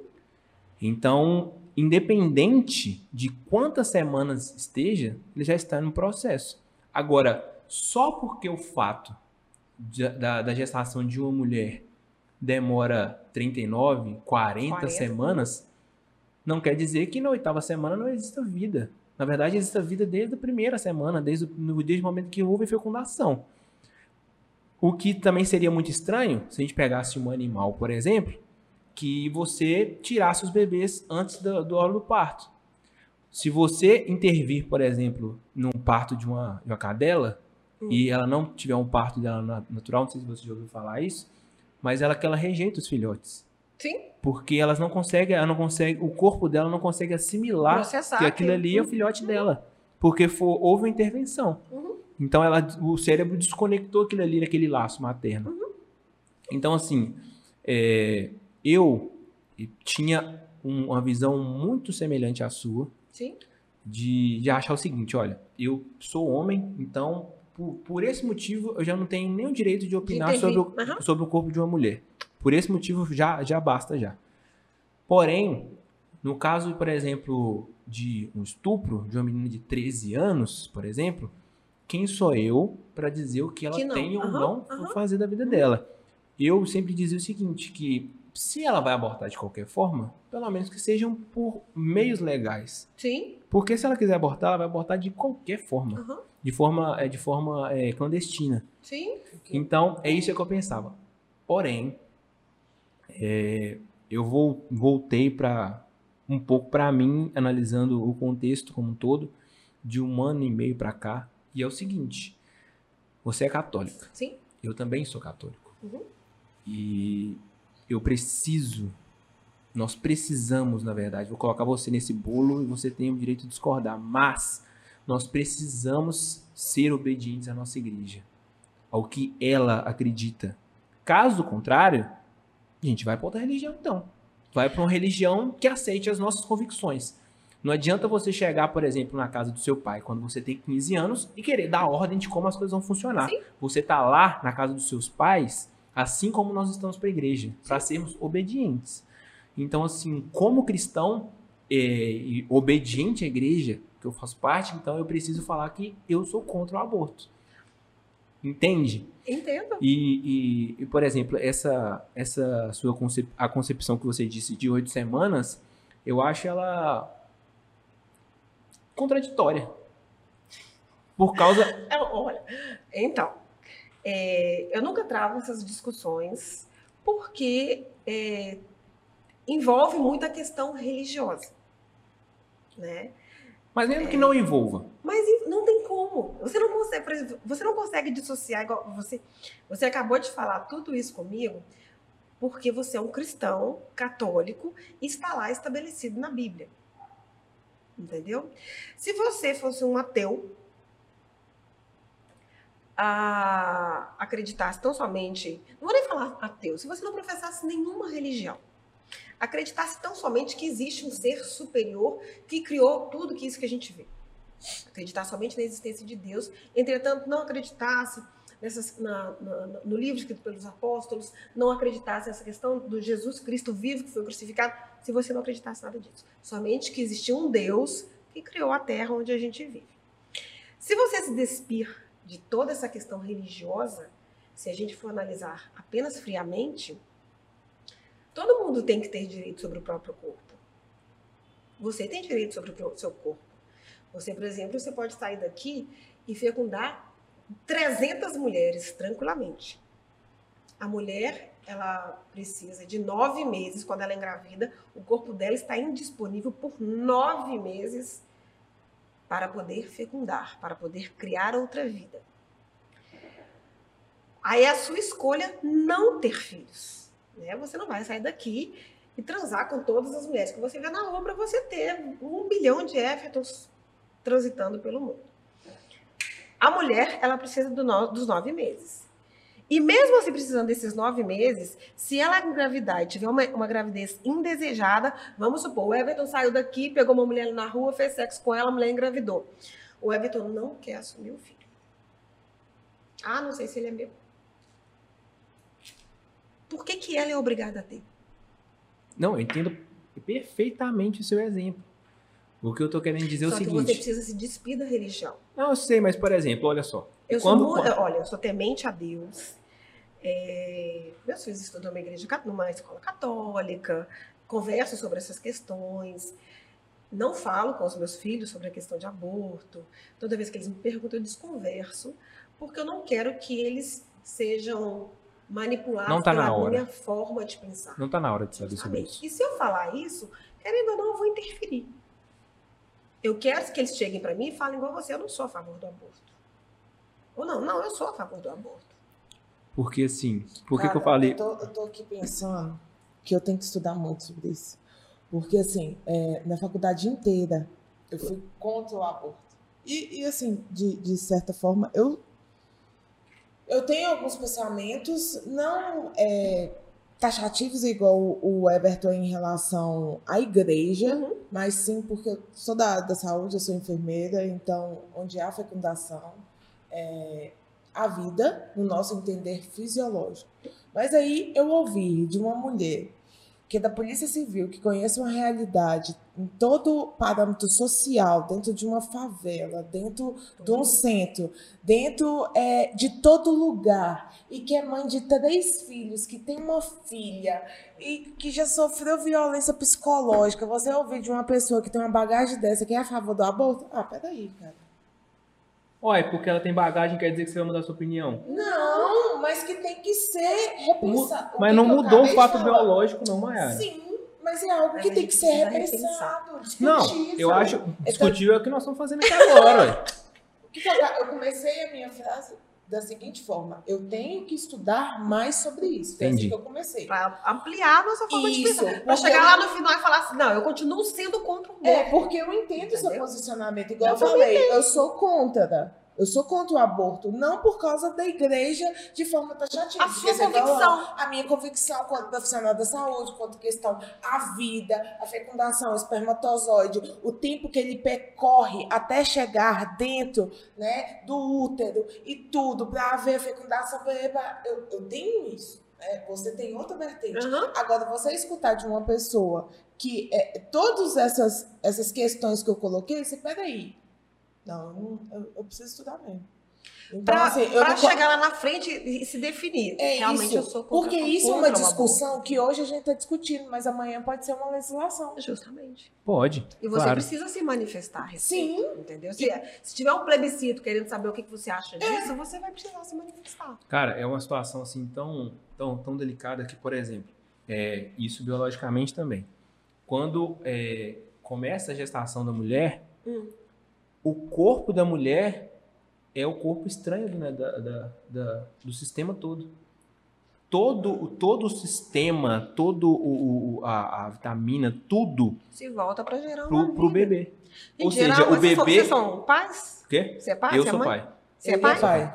É, o bebê é a prioridade. A mulher, ela é deixada de O segundo seu corpo plano. definha em prol do seu filho. Gente, gerar uma vida é mágico. Exatamente. É uma coisa maravilhosa, sabe? Eu tive três filhos, assim, eu morro de saudade da minha barriga, da minha barriga crescendo, é, de você sentir o seu filho chutando. Isso não tem preço.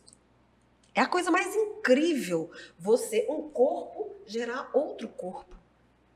Tem coisa mais mágica do que isso? Não. Quando eu escolhi ter filhos, eu escolhi ter filhos. Eu optei por ser mãe porque o meu corpo estava pronto e pedia a maternidade. E eu tinha condições de ser mãe. Hoje, analisando friamente toda a situação, há anos atrás eu não era a favor. Muito pelo porque eu pensava assim, não, tá ali dentro, tem que gerar, entrega para adoção posteriormente. Já dentro da Polícia Civil? Não, Ah, tá. não. De- Bem antes, na época de faculdade. Não, engravidou. Eu ainda tinha aquele pensamento, engravidou porque quis. Balela. Não é assim, igual o exemplo que eu acabei de falar. Você fecunda 300 mulheres. A mulher só consegue gerar um filho, né, gêmeos. Mas o corpo dela fica indis- indisponível por nove meses. Então engravidou porque quis? E a parte paterna? Porque, ah, ele faz filho porque. Não. Só porque tá, fecu- tá gerando na barriga da mulher, então é ela que é responsável?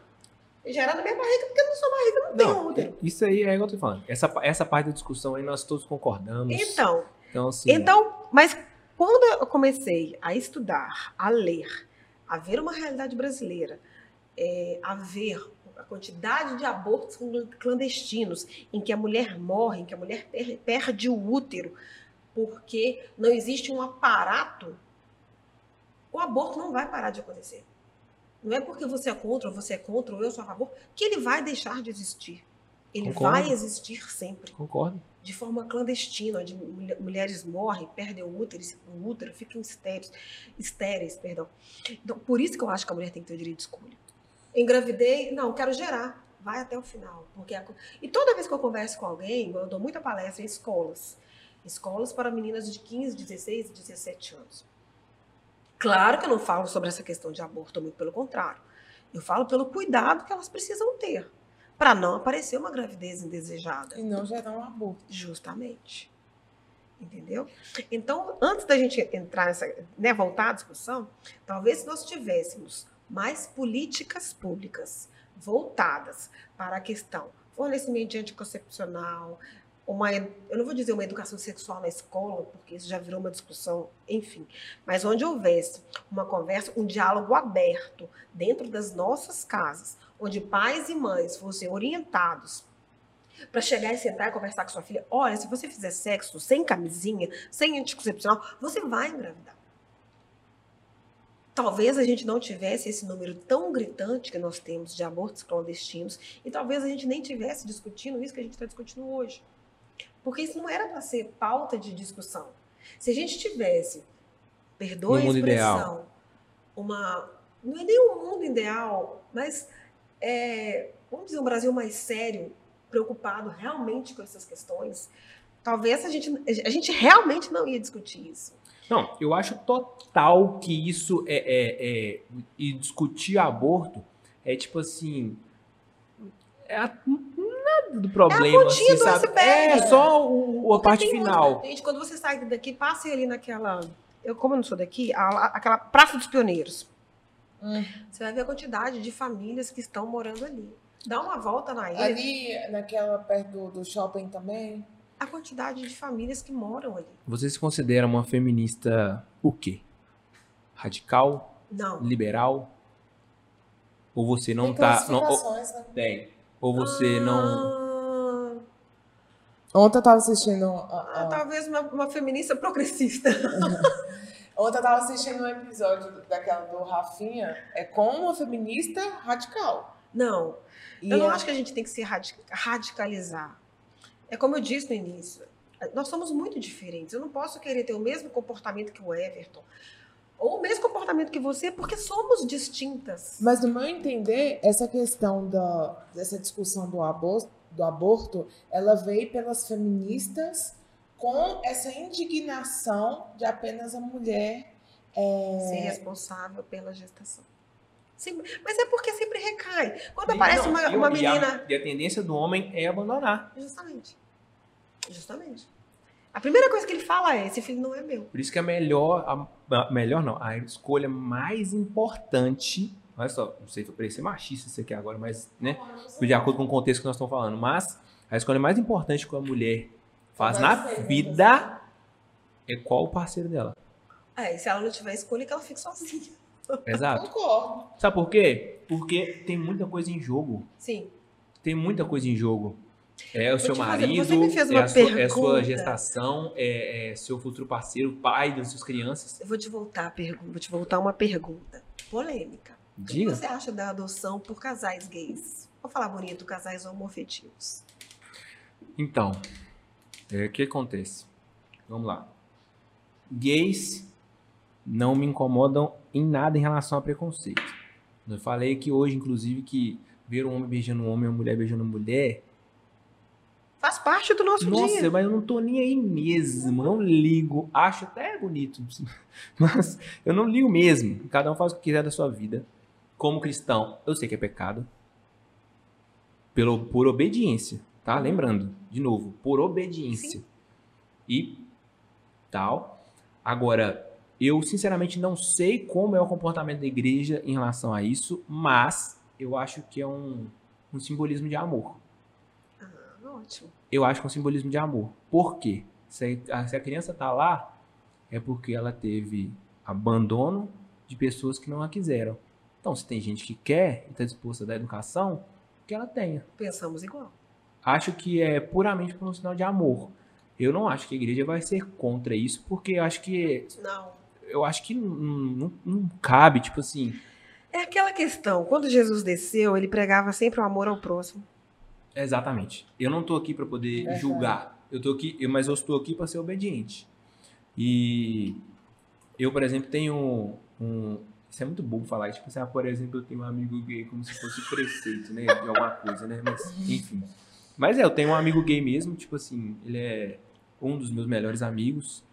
É, namora, comprando casa, vai casar, provavelmente um dia ele vai adotar uma criança e convive lá em casa, assim, o relacionamento nosso é sensacional, Maia conhece, enfim. Então, assim, eu não tenho preconceito, não é, não é nada mesmo, eu não ligo, tanto é que eu te falei, eu me considerava um feminista. É, é, né, eu falava feminista porque diz zoeira, né? Velho. Pois é, porque o, o meu comportamento em relação a sair com outras pessoas, inclusive, era o oposto da Mayara. Enquanto a Mayara só saia com o cara pela segunda vez que o cara pagasse a conta, no primeiro. Véi, Você não tem noção da pergunta que você já me fez, não. Calma, deixa eu terminar de contar agora. Aí eu, eu só saía com a menina se ela tivesse claro na cabeça dela de que eu acreditava que a gente tinha que dividir a conta. Mas eu Exato oposto. Mas é o exato oposto. Mas Eu só saía se entendo o lado dividisse da conta. da Maiara. Não, eu entendo também, tanto é que hoje eu concordo. Mas eu era desse jeito. Ele já me perguntou se eu já fui no motel com o cara e rachei a conta. Eu, Porque eu já fiz isso. eu quê? Você Eu já tá fiz doido? isso. Eu não tenho vergonha de falar isso, não. Eu já Não, fiz foi isso. lá no talo agora. Mas eu já fiz isso. Inclusive. Não posso falar isso. Então, não é pra outra pessoa. Tem no filtro, meu É, amor. nossa senhora, eu ia jogar uma merda aqui muito grande, mas eu não posso falar só de mim. Mas já aconteceu. Já aconteceu de, de, de- de sugerir dividir conta. Ou, pior, que a mulher pagasse a conta toda. Você já fez isso? Uai, chegou, eu já saí com uma mulher que, tipo assim, Até muito. lei. Não, mas é porque porque eu já saí com mulher muito, muito, muito, muito, muito bem sucedida acima de mim financeiramente. E aí eu chegava, eu cheguei na casa da mulher, a mulher me tratava muito bem e tudo mais, então ela não se importava e ela e eu aceitava. Hoje em dia eu não aceito. Ah, mudou a forma de pensar. Não, mudei. Eu não tenho vergonha Deus, nenhuma. Senhor. Eu não tenho vergonha nenhuma de, de, de, de, de, Mas de eu entendo, coisas. por quê? É aquela. É, Não, eu entendo pra caramba. E É eu o entendo ela ficar puta minha vida inteira. É o natural. Mas é. Eu era tão com esse negócio de igualdade de homem e mulher, tão assim, que pra mim era tudo. Não, não havia nada. Ele só esqueceu que que, eu- ele não paga. Não, mas, não- mas não é isso que a feminista briga, gente. A feminista briga pra isso. É pra igualdade das coisas, de É igualdade. Mas é, mas. De salário, de condição, Isso de mesmo. qualquer coisa. Mas ainda Tanto hoje. é que. É, não, parecia escroto de novo. Eu tô, eu tô, bom que eu já tô dando a ressalva. Não, mas antes, né? O bom é que ele já fala antes, Não, né? vou ganhar dando a ressalva. É. Não, vou parecer muito escroto agora, mas enfim. Quan- Quantas. é, é, já tô dando muito de ressalva aqui, me perdoem, tá? Mas quantas é, é, feministas foram pra guerra da Ucrânia? Nenhuma. E não entenda que eu tô com preconceito, Tem pelo Isso amor não é ser de escroto. Isso é uma. É, é uma Gente, coisa mas o exército não aceita nem que a mulher se. se- Mas não é, ela- elas não brigam por o direito igual. Teoricamente, elas deveriam se lá, falar assim, vou. também. Tem um meme, inclusive, que é a mulher lá, aquelas radicais, cabelo vermelho, não sei o quê, tirando sutiã. Aí começou a guerra. Aí ela começa a se transformar na dona de casa, pouco a pouco, pra poder ir pra guerra. Deus do céu, brasileiro não tem limite. É, mas, mas velho, e, e- e é mentira? Você Não, quem vai querer ir pra guerra? mas é por os homens querem ir pra guerra, ninguém quer ir pra guerra, não. Mas é Mas onde. aí quem vai trocar? E a mulher vai pra guerra, pra guerra e os homens vão ficar com o filho em casa? Não, não é isso. Mas a feminista escolheu nem ter filho. E qual que é o motivo dela não ter ir pra guerra, então? Ah, não, é verdade. é, ué. Qual que é o motivo que ela tem pra não ir? Aí todo mundo se, se traveste do que quer, do que convém. Entendeu? Não, é realmente. Aí É, a gente sem, sem, sem resposta. Pois é, igual. É, aí, olha só. é, nossa, vou, vou dar assunto pra caramba. Mas olha só, o negócio da, da Colômbia que a gente tá falando. Só pra não, não esquecer isso. Infeliz, quem é que tava comemorando essa pauta lá na Colômbia? É o crânio. Não, não. Agora eu tô falando do aborto lá, 24 semanas, que foi aprovado. Ah, tá. Na Colômbia. Voltei, ah, é por causa que eu não vou esquecer. Quem é que tava comemorando aquilo ali? Eu não via como. Eu só vi a chamada, eu não, Não, assisti. eu vi, então eu posso te falar. Você viu? Não. As feministas. Estavam todas lá em frente ao Congresso, lá na Colômbia e tudo mais, fazendo o quê? Tomando cartelas de pílula abortiva, assim, enfiando pela goela, comemorando aquilo ali. Essas pessoas te representam? Não.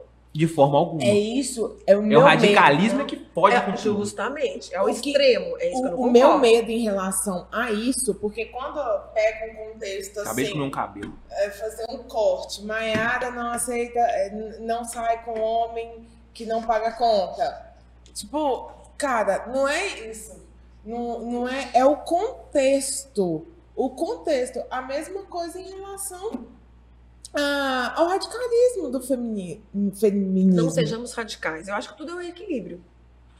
E tem coisa que é natural, gente. É. A mulher tem peito, tem vagina, tem pepeca. O homem tem pingolim, não tem Não tem peito, não tem útero. testosterona. Cada um são cada um. Assim como eu não acho legal aquelas mulheres que estão inje- inje- injetando testosterona, né? Tem mulheres. Mas agora- aí eu não vou nem entrar no contexto, que aí é demais, nem abrange também. É a questão do transgênero, Aham. né, binário, essas coisas. Mas é algo que é natural. Para a pessoa deixar de ser natural, ela tem que mudar. Tem que mudar. E aí entra outros parâmetros. Existe um livro muito interessante. Leia. Meu marido comprou pra mim, chama-se. Seu marido é feminista? Eu nem sei se Ah, tem. tem ele tem um equilíbrio. Eles, ele é bem equilibrado com essa. que tem, tem feministas que nem aceitam que homem fale isso. Não, meu marido Não. ele tem posturas assim muito voltadas para as questões feministas, mas em outras ele é mais conservador, entendeu? Então ele não se define, define como, como tal, mas ele tem ele tem uma visão muito interessante. Mas o livro se chama O Guia Politicamente Incorreto do Feminismo. É um livro extrema, extremamente polêmico, vale muito a pena a atacando o leitura. feminismo. É, Mostrando Não. as, as incoerências. Não, não é nem isso. Ele, ele fala assim: ótimo, a mulher não quer se casar, é, que ela saiba as consequências da opção de ficar só. A mulher, ela se casou e ela quer se divorciar, que ela saiba que aquilo ali vai gerar uma consequência. Ah, ela vai ser mãe solo. Aquela situação trará, trará consequências. Então o livro bate muito nessa questão. A mulher ela tem o direito de escolha, mas que ela saiba que toda escolha vai vir uma consequência.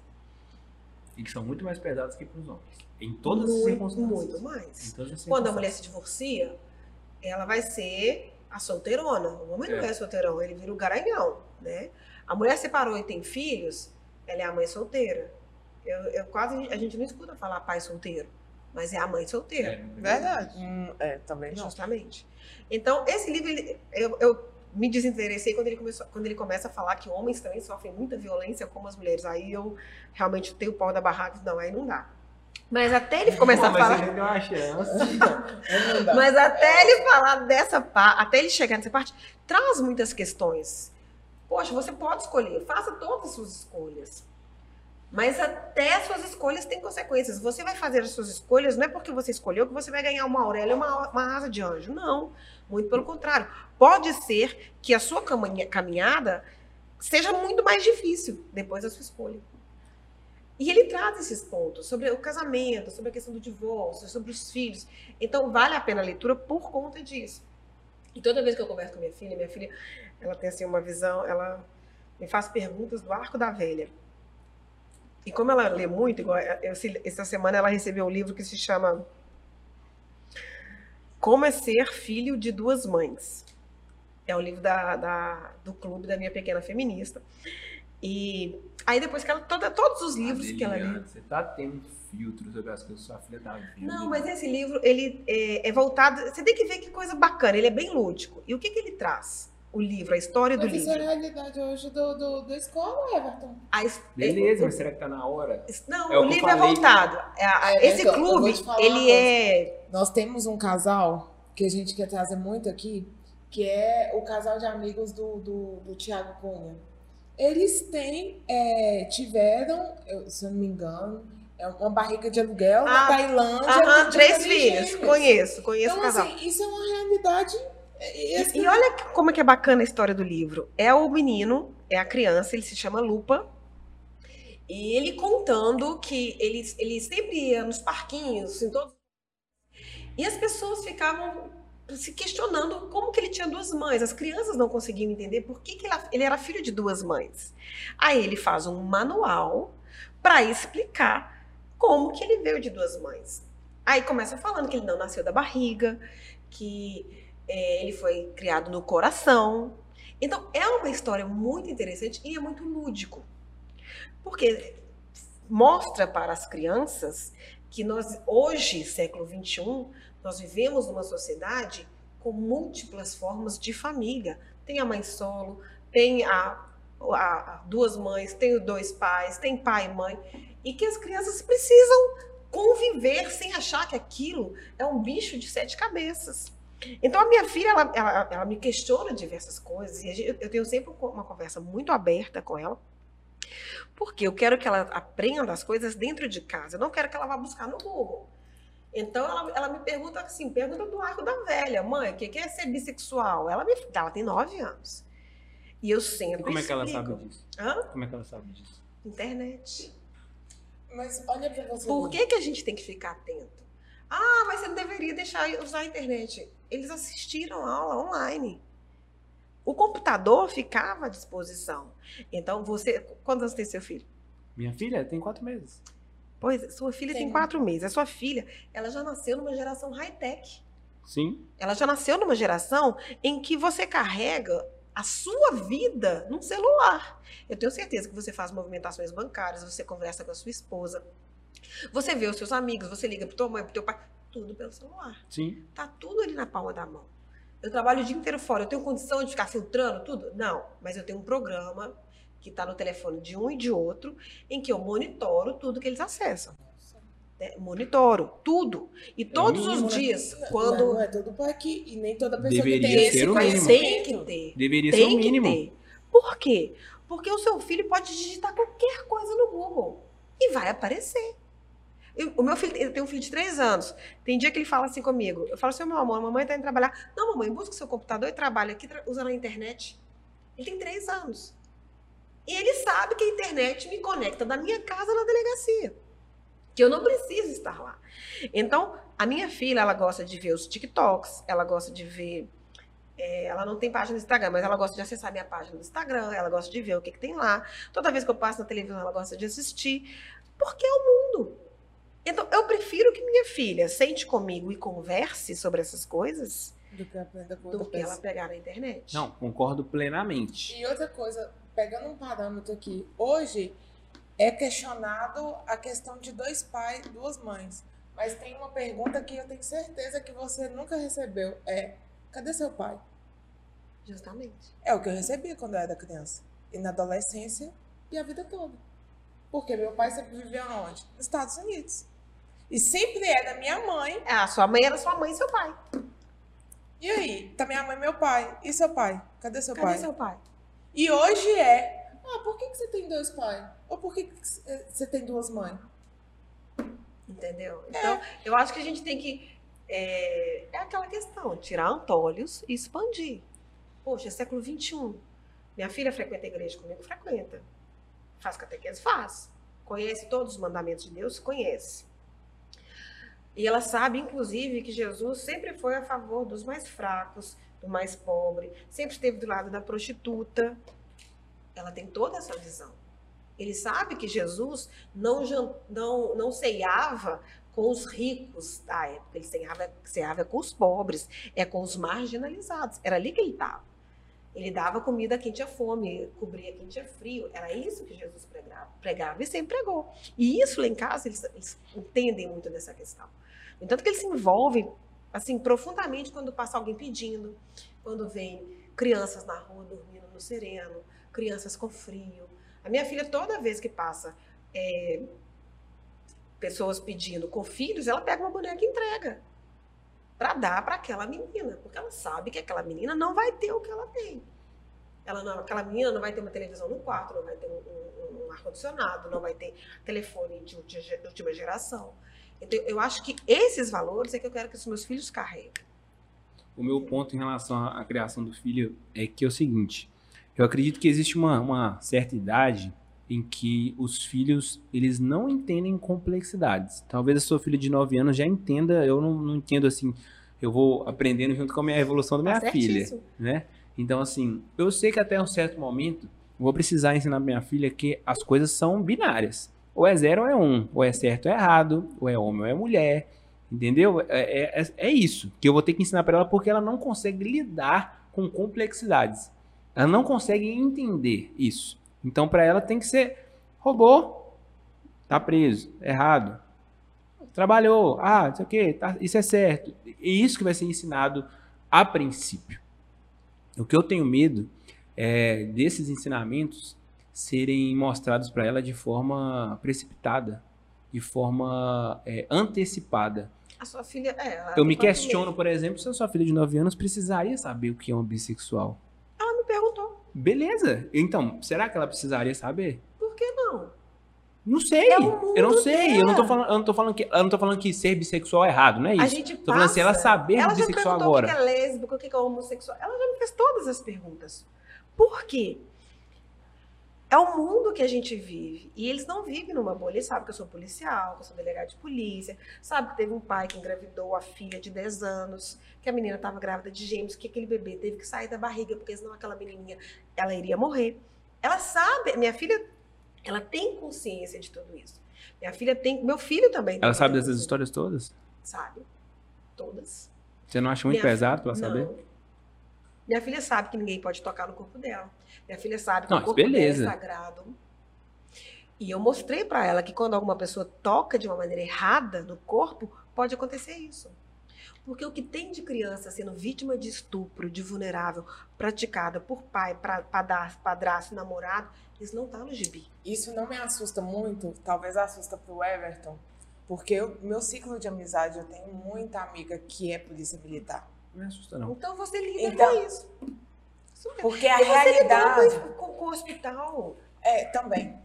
Você Só acho, que, é- só acho que é uma discrepância muito grande entre mas- você, mas entre é- você, entre você, e olha, Mas minha não filha, é a isso nossa aqui, realidade na nossa classe, Everton, mas na favela. Não, e hoje, que- gente, a realidade que a gente vive, século XXI, a gente não tá numa bolha.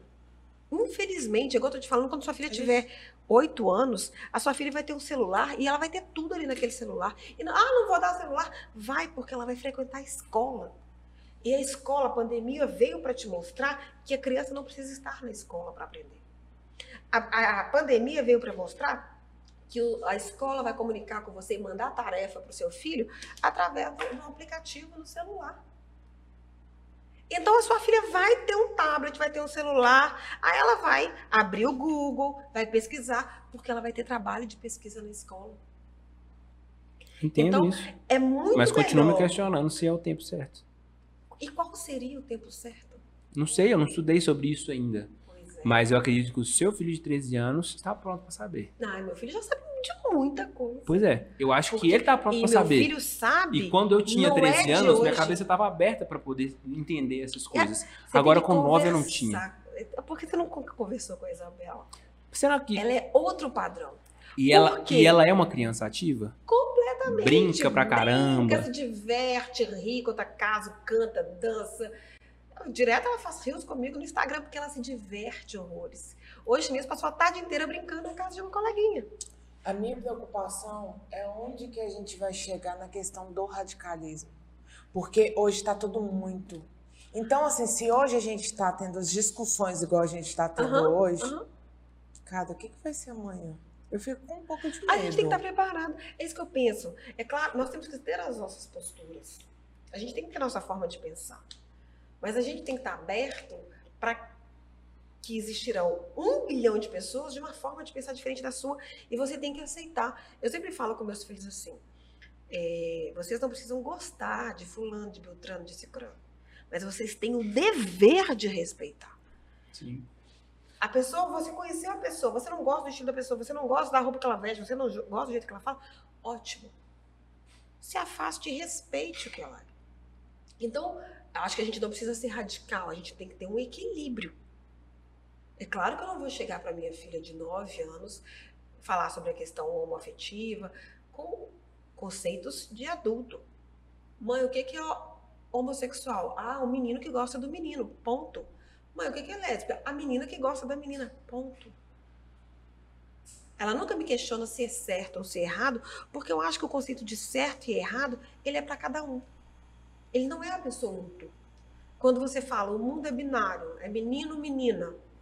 Não, não. Não falei que é binário. Eu falei que, no caso de ensinar uma criança muito, muito nova, mais do que isso, é muito complexo. Ah, não, não, não acho que é binário, não. Entendi, tá? entendi, Nossa, entendi. de forma Perdoe, então, meu, meu pensamento equivocado. Mil desculpas. Então, eu acho que ela tem. igual Ela, uma vez a gente estava assistindo televisão e a televisão está aí aberta. A não ser que sua filha nunca vai assistir TV. Mas está aí. Uma vez a gente estava assistindo a televisão e passou é, um transexual, um homem vestido de mulher. E minha filha, mãe, o que que ele é? Eu falei assim, ele é uma pessoa trans. O que que é trans? É homem que vestiu de mulher. Ponto. Encerramos a conversa. E ela se deu por satisfeita. Então ela sabe que existem homens que vestem de mulher. Ah, mas eu entendo essas questões. Olha, mas é porque ele pensa, ele tem no corpo de homem, mas ele acha que ele deveria É. estar. Não entrei nessa discussão. Você responde de acordo com a demanda dela. Só. E na escola, eu já, eu já trabalhei na escola, as crianças, elas te fazem umas perguntas que você Não, fica do assim. Ansiosa, né? Gente, Eu tive- gente, tirou isso, menino. E eu tenho que conversar porque uma vez eu atendi uma criança de 5 e uma de 7 que elas tinham sido estupradas pelo vizinho. E como que a gente descobriu? Porque a professora estava contando um caso na escola. E as Ah, isso aconteceu comigo, Titi. com doença sexualmente transmissível. Aí você não vai conversar com uma criança de. A menina de 5, 7 anos, ela não entendia nada. E foi isso aí. Ó, tia, mas isso, o, o fulano fez isso comigo. Na hora, a diretora passou a mão nas meninas, chamou o conselho tutelar e chegou para mim. Quando passamos por todo o procedimento, as crianças estavam com doença sexualmente transmissível. Então, acho que pelo mundo que eu vivo hoje. Aí eu deixo de ser cristão. pois Porque dá uma vontade muito grande de. de perder o controle. Pois é. Não, Depois mas que a isso é- gente se torna- mas, isso- mas a ira, tipo assim, não que eu tô falando, tipo assim, vai parecer muito que porque Jesus teve ira, eu posso ter ira. Mas é, é- é um paralelo isso, né? Quando existe essa questão, tipo assim, pá, eu vi o, o, o namorado da minha irmã agredindo ela. Eu não quero saber das consequências. Eu não quero saber se eu vou preso, se minha filha fica desamparada, se minha esposa fica desamparada. Eu quero acabar com a raça dele, Nós porque isso é, é- é- exato, é de bicho. Isso aqui é, é, é feromônio, isso é de Eu falo animal. que depois que nós somos pais, mães, nós somos homicidas em potencial. Se É, alguém concordo. fizer algum Nossa, mal para meus ser, filhos, Concordo. normal. Concordo. a gente vai até no inferno. É porque a. Eu fiquei com medo Eu de falar não- isso de parecer que, que eu Não. sou um Não, isso é, isso é natural. psicopata. Isso- não, isso é natural. Nós não somos Jesus. Nós temos que aprender a seguir os preceitos dele, sim, mas nós somos falíveis. Perfeitamente falível. Se alguém pegar a sua filha e fizer mal para ela, você vai trucidar o ser vivo. E você não quer saber se vai ter pai, se vai ter pai, se vai ter mãe, você não quer saber disso. Porque é o, é o nosso instinto. A gente tem instinto de proteção. Você quer que a sua filha seja criada numa redoma de vidro onde o mundo é um pudim. Essa semana eu tava. A Isabela chegou pra mim e falou Que assim. frase. Eu, e eu falo com os meus filhos: o mundo não é um pudim. Deveria ser, mas não é. Essa, quando começou a guerra na Ucrânia, Eu fico pensando, né? Que eu sou um cara mó. pass- pass- não, passivão, assim, um- zero confusão. calma, porém, sua filha só tem quatro porém, eu sinto que eu preciso aprender a proteger minha família. É, inclusive com a posse de arma. Que isso é uma coisa que eu aposto que você discorda. Mas é, é porque, enfim, vamos discutir isso mais pra frente, né? Mas eu sinto que eu não tô preparado pra essas coisas. Porque, tipo Mas assim, eu sou um homem que eu não sei socar com, com o braço esquerdo. De tanto que eu não sei brigar. Eu não sei brigar, eu não, não sei dar um soco com o braço esquerdo. Não, não sei, Mas nunca. briga. Tem força de onde você menos imagina. É, não, não, a gente parte pra doideira. Uma briga de, de rua, meu filho, eu sou capaz de, sei lá, partir a cabeça de uma pessoa no meio Essa, fácil. quando começou a guerra na Ucrânia, minha filha falou comigo assim: mãe, o que, que, é- o que, que tá acontecendo na Ucrânia e na Rússia? Eu peguei o YouTube e busquei imagens da guerra. Sentei com ela e falei: Isso. A de 9 anos? Ela é muito, ela assim, ela, ela, assiste, ela chega de manhã, ela toma café comigo, ela assiste jornal comigo. Ela vê o que está acontecendo. Nossa, ela é muito à frente. Muito, extremamente. Ela é assim, ela senta com você e conversa com você. Ela me pergunta sobre tudo. Mãe, o que você acha da pobreza? Quando ela vê alguém pobre na rua pedindo, oh, mãe, por que, as pessoas não têm? Ela me faz todo tipo de questão. Depois que ela vê o vídeo da, da guerra, da Ucrânia, nós sentamos para conversar. Por que, que, as pessoas estão em guerra? Por que, que as pessoas fazem guerra? Por que, que, o mundo não pode ser paz? Você virou para ela e falou assim que é, mulheres pobres são mais fáceis. Nossa, não vou nem entrar nessa discussão. Pelo amor porque de eu, eu chego a arrepiar de hoje. Velho.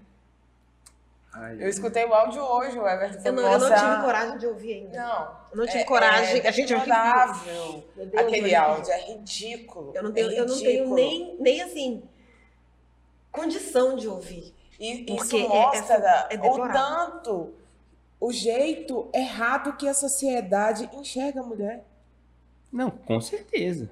Porque assim, cara, o homem me Eduque sai daqui... sua filha da... para ser uma mulher de força. É a melhor defesa que você vai dar para ela. A ela ter postura sobre ela mesma e ela, e ela saber que ela não precisa de nada nem de ninguém. Porque no dia que você ensinar isso para ela, no dia que ela tiver essa autoconfiança, ela vai sofrer pouco. Vai sofrer, lógico, todos os nossos filhos Mas vão sofrer. Mas o relacionamento vai ficar estabilizado, não. viu? Vai não. Não, então, eu, eu, coisas que eu, pre, que eu pretendo ensinar para ela é o seguinte. Minha filha, independente do que você passar na sua escolinha, com as suas amiguinhas, no momento que elas irem de você, qualquer tipo de coisa, saiba que quando você voltar para casa, você tem uma fortaleza. E o seu pai vai te proteger. Como que você vai criar sua fortaleza com a sua filha? E aí o que, que acontece? Do mesma forma que o papai te protege, você também precisa encontrar um mínimo um homem que você vai oferecer para você a mesma coisa que o papai te oferece. Que ela tem esse exemplo, porque ela vai buscar o pois que é. ela vê de E é isso. Você tem que procurar no mínimo em outro homem o que o papai oferece para a mamãe. É isso que você tem que buscar. Você não pode aceitar menos que isso. Não tá pode. Certo. E é esse o exemplo que eu pretendo dar como pai. Por isso que eu falei, eu, eu não falei com você, falei com outra convidada, desculpa, mas eu sempre quis ter uma menina. Sempre quis ter uma filha. Pode, pode vir só homem daqui pra frente, não importa. Você já tem, você já, eu já queria ter uma menina. te satisfez, que você tenha sua Exato. menina.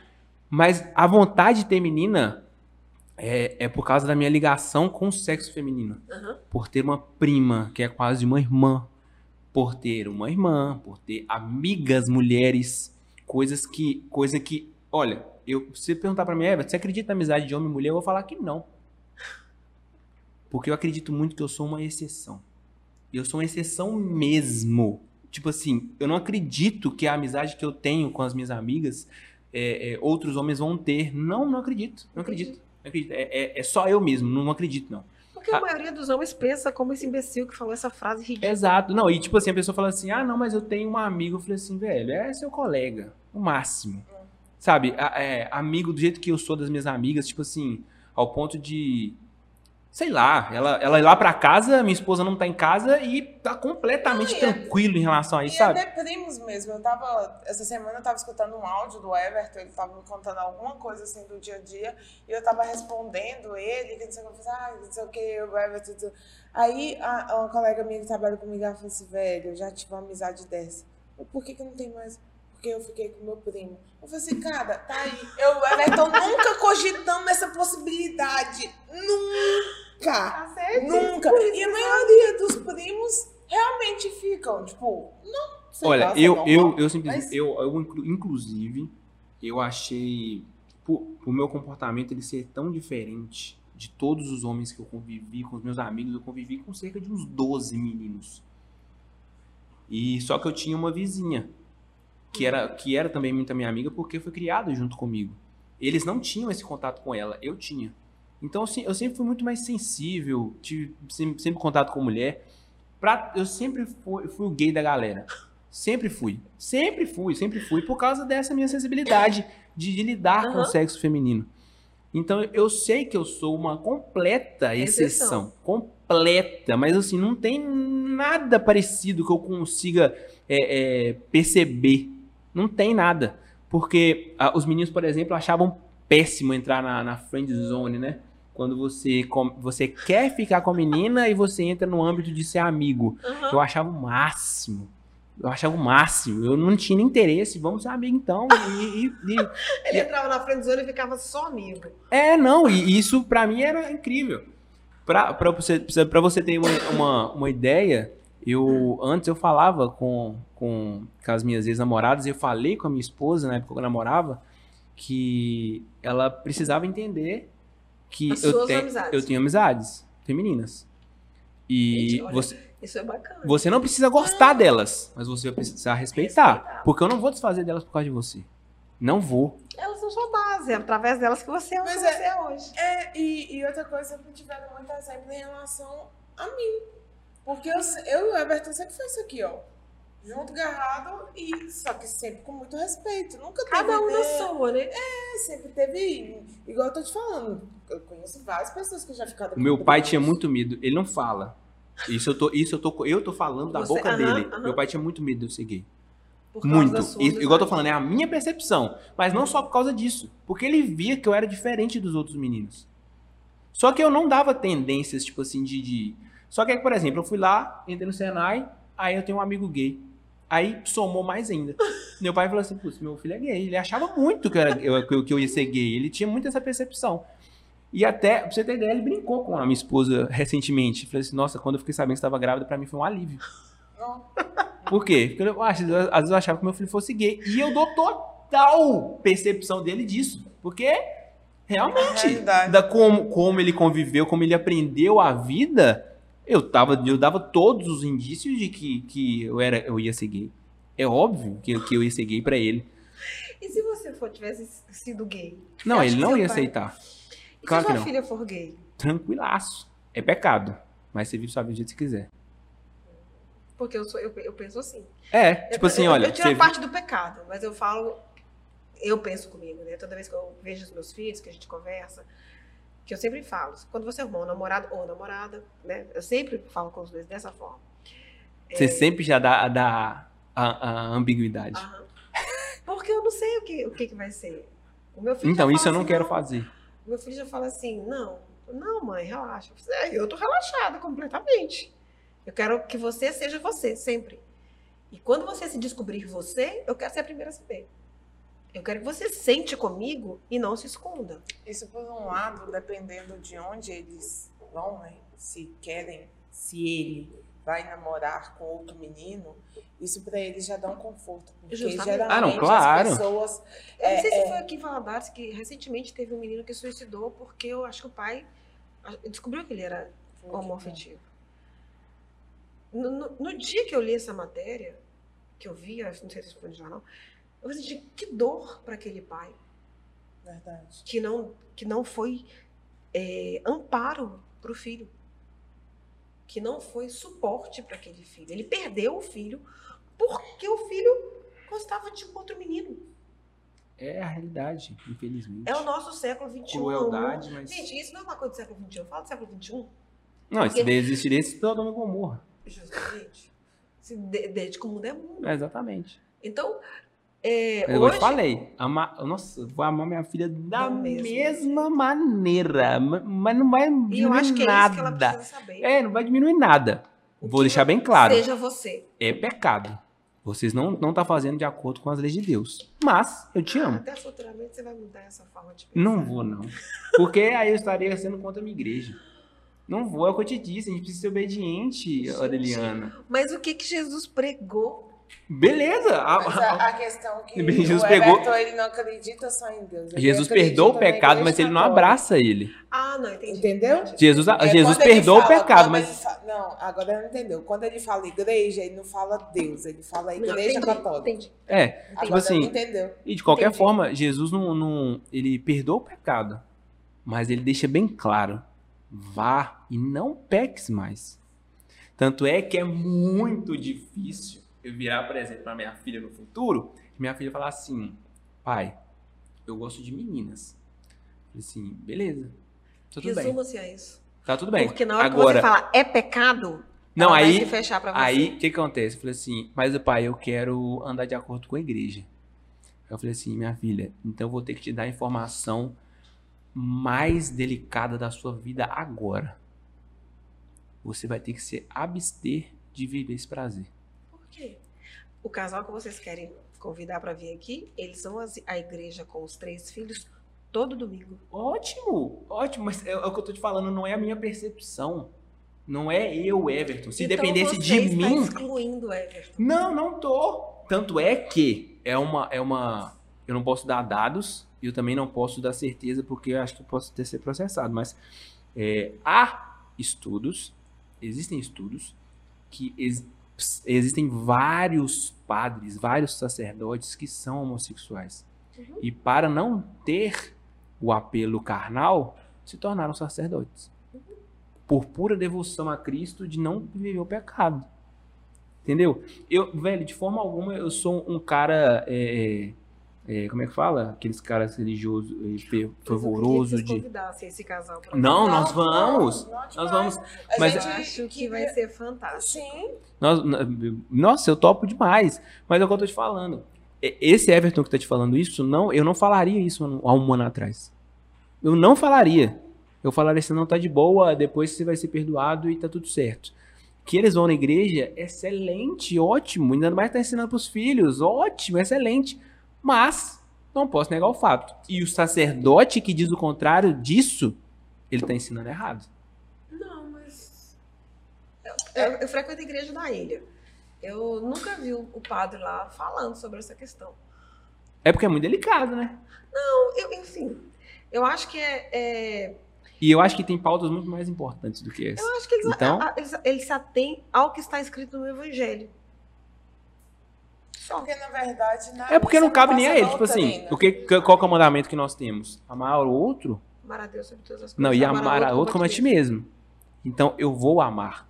E eu amo mesmo. Não é porque é minha filha. Eu amo outras pessoas. Eu amo mesmo. Sim, sim. Só que a minha igreja, a igreja católica, não aprova. Você frequenta qual igreja?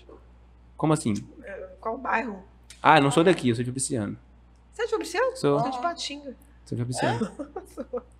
É, mas é, é isso, tipo assim. é, isso não foi uma coisa que a minha igreja. Eu aprendi isso na catequese. Eu aprendi isso de um tempo pra cá. É, posso até dar nome. Se eu ouvir falar no Ítalo Marcili. Não é. Ícaro de Carvalho. Hã?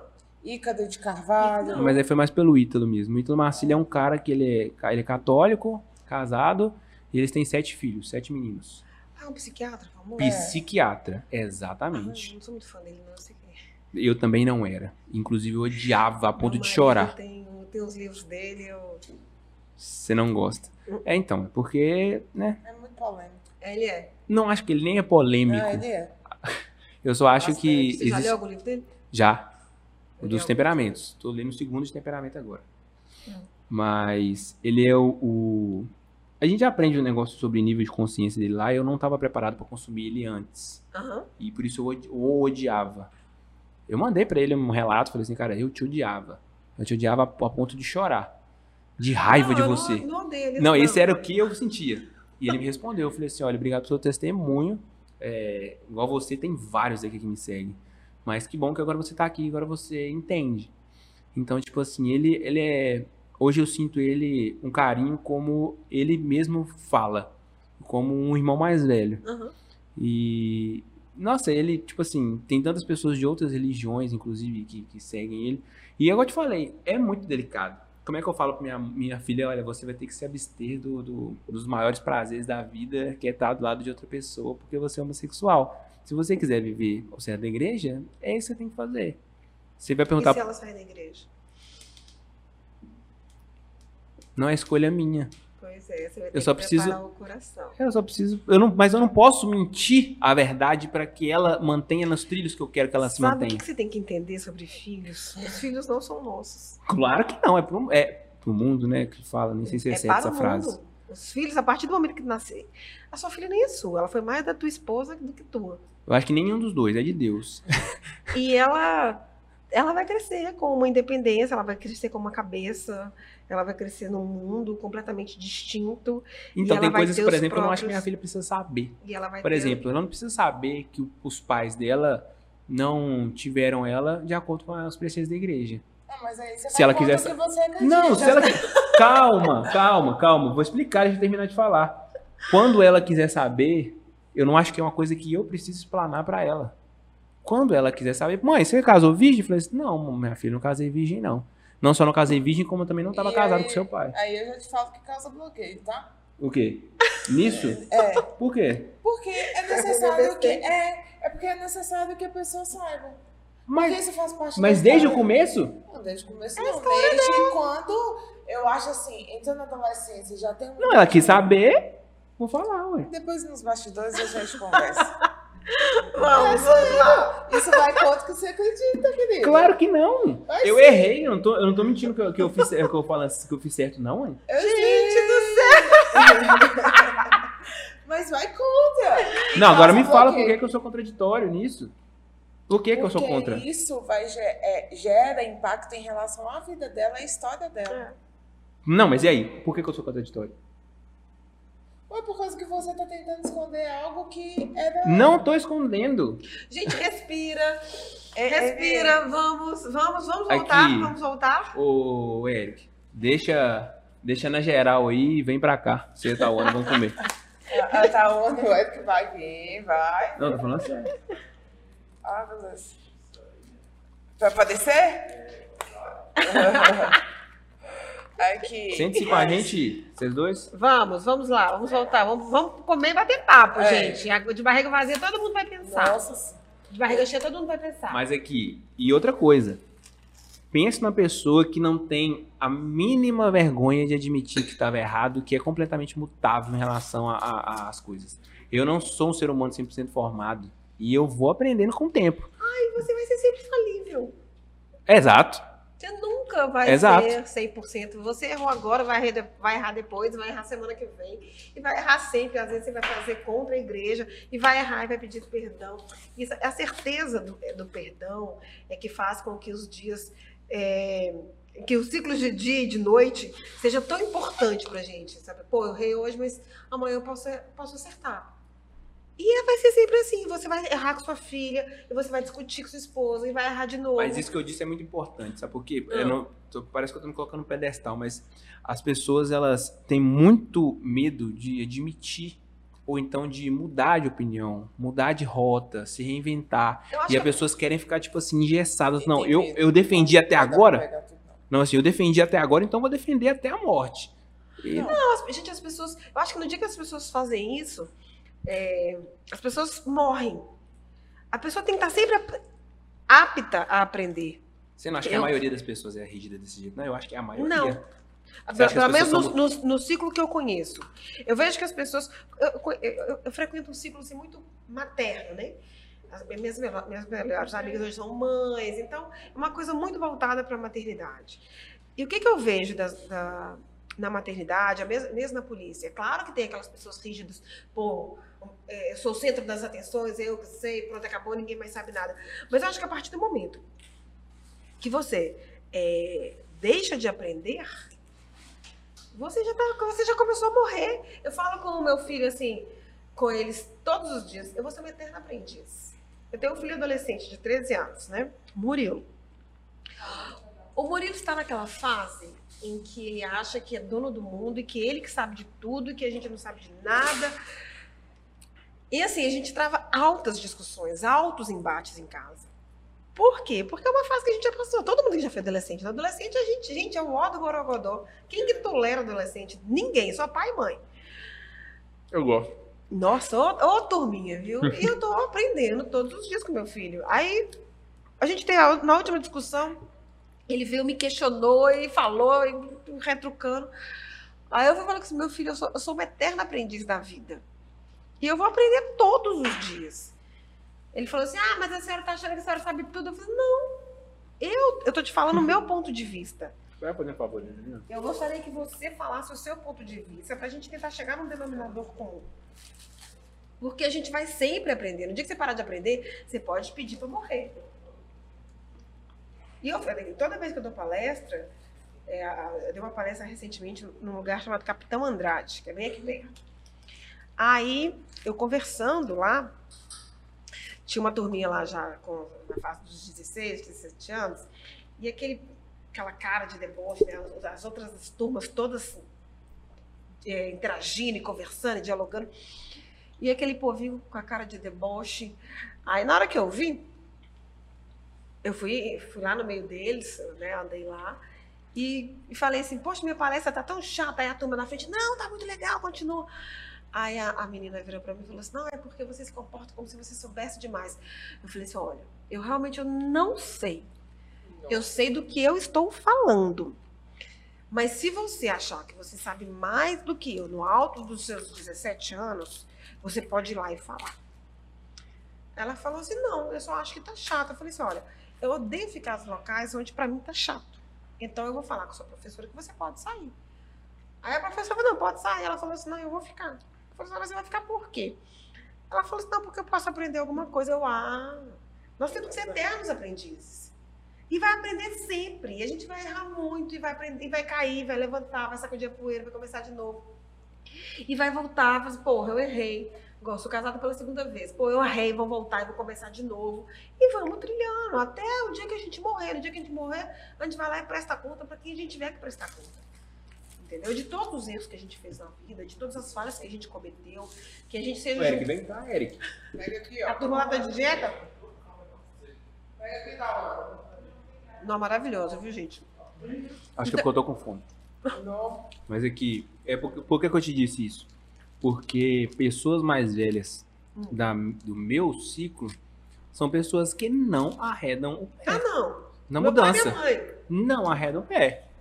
Meu pai, ele é uma pessoa assim, que ele acha que a verdade dele é a única. É, E sabe o exatamente. que, que eu faço? O meu pai também é a mesma coisa. Pai, não vamos discutir. Você é meu pai, eu te Respeito. respeito, pronto, acabou. Vamos mudar o assunto, vamos falar sobre o tempo? Vamos falar mais sobre a fácil. alta do dólar? Ju- justamente, é mais fácil, mais simples. Então eu não discuto. Quando eu vejo que a pessoa, eu acho que isso mantém a nossa sanidade mental. Quando você vê uma pessoa que é muito turrona, que não aceita expandir a forma de pensar, que não aceita outra forma de pensar, não vamos discutir, vamos manter a amizade que a gente vai longe assim. Verdade. Não falar sobre o tempo. Eu tenho essa postura. Liana, Hum, eu tenho algumas perguntas aqui para te fazer que me fizeram. Eu coloquei num grupo de WhatsApp que tem muitas mulheres. hum, E me fizeram muitas perguntas pertinentes em relação a, a muitos assuntos, principalmente em relação à violência da mulher, à medida protetiva, hum. porque a gente ainda tem muita dificuldade, né? Muitas questões. E a gente está aí ainda conquistando um espaço que eu acho que é pouco falado. Sim. Eu acho que é muito pouco falado, porque geralmente quem levanta a bandeira é mulher? E, e a gente sabe que essa área da segurança, essa área do direito, essa área hum, onde que envolve essas questões do judiciário, né, de proteção, ela é uma área machista. Sim. Ela é uma área predominada pela Homens. por homens. É, então, assim, infelizmente a gente ainda tem algumas coisinhas a serem. Desculpa, deixa eu pegar aqui. Tratadas. Tem, e tem muita coisa. Boa. As vítimas de violência doméstica ou abuso sexual recebem algum tipo de apoio após a denúncia aqui em Governador Valadares? Se sim, qual e por quanto tempo? Então, quando eu estava na delegacia, foi criado um grupo que se chama Grupo de Articulação de Rede. O que, que esse grupo fazia? Aqui nós temos as secretarias de assistência, que prestam assistência social, tem os conselhos tutelares, CREA, CASP,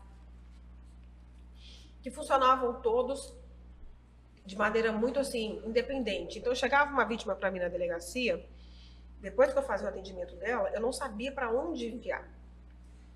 Então, nós tivemos uma juíza aqui, doutora Solange, que veio com a proposta de justiça restaurativa e ela criou esse grupo de articulação de rede.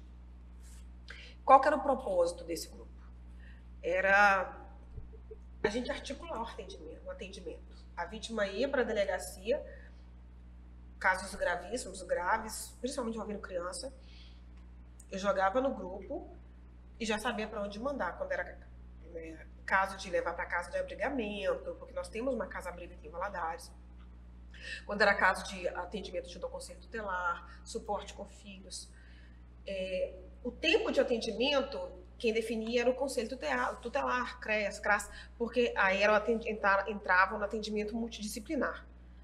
Entendeu? Porque tinha atendimento com psicóloga, terapias, tudo feito dentro do conselho tutelar, que era ele, tudo feito do CREAS e do CRAS que eram quem eram os, os integrantes que cuidavam dessa parte, dessa parte emocional das pessoas.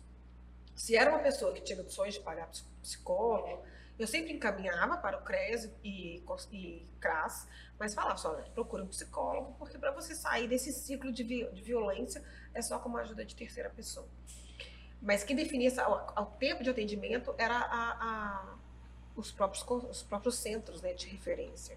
Às vezes ficava um ano, dois anos fazendo acompanhamento, era de casa de para caso. Ok.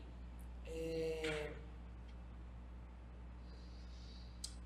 Como você avalia as medidas protetivas é, concedidas no Brasil hoje? Na sua opinião, elas têm eficiência? Vamos lá. Polêmico. Uhum. A Lei Maria da Penha, ela é a terceira lei mais elogiada pela ONU no tocante ao combate à violência doméstica. Entretanto, é uma lei que funciona no Brasil. No Brasil, ele é extremamente falho nos atores que envolvem a justiça. Falhos por quê? Porque a gente não tem condições de dar todo o amparo que a vítima e o agressor precisa. Ah, a vítima e o agressor, sim. O agressor, ele precisa de amparo psicológico, ele precisa de suporte para que ele não volte a agredir. E a vítima precisa de amparo para que ela consiga sair daquela relação abusiva ou mesmo restaurar aquele casamento, aquela relação. Mas aí a gente dispõe de poucos atores envolvidos. Então, quando a gente vai para a delegacia de mulheres, pede uma medida protetiva, que, que acontece? A, o juiz, a gente faz o pedido, encaminha para o judiciário, o judiciário quem concede a medida. Quando a mulher recebe a medida, ela só tem um papel. E o que, que ela vai fazer com esse papel? O autor vai receber o papel também, informando que ele não pode se aproximar da, da, da mulher. Mas esse papel vai impedir que, ela se, que ele se aproxime? Não. Se ele se aproximar, ela vai ligar para 190, a polícia militar vai lá, vai prender e ele vai responder por, ele vai ser preso em flagrante, porque o descumprimento de medida protetiva hoje permite a prisão em flagrante. Ah, ele vai ser preso e ficar preso por quanto tempo? Não sei. O juiz pode soltar na audiência de custódia, que acontece um dia depois dele ser preso. Ou pode deixar ele preso lá muito tempo. Então varia de caso para caso. Então, sobre a medida protetiva ter eficácia, ter eficácia ou não, Depende. Depende do, do autor que vai receber aquele papel e vai ficar com medo. Eu tive muitos casos de vítimas que tinha medida protetiva e o sujeito importunava, incomodava do mesmo jeito. Ela tinha até sempre pedido. Aí, as, muitas vezes, a gente pedia prisão preventiva do sujeito para tirar ele efetivamente de circulação. E aí você já respondeu que ela perguntaram aqui embaixo, como você avalia a Lei Maria da Penha hoje no Brasil? Linda, maravilhosa. Na teoria. Entre a teoria e a prática existe um abismo. Por exemplo, aqui em Valadares, a Lei Maria da Penha estabelece que as comarcas têm que ter a vara especializada de atendimento às mulheres, né? a, vara, a vara especializada de violência doméstica. O Tribunal de Justiça já bateu o martelo que Valadares tem que ter uma vara especializada. Não tem que que fez? Pegou a segunda vara criminal e especializou-se.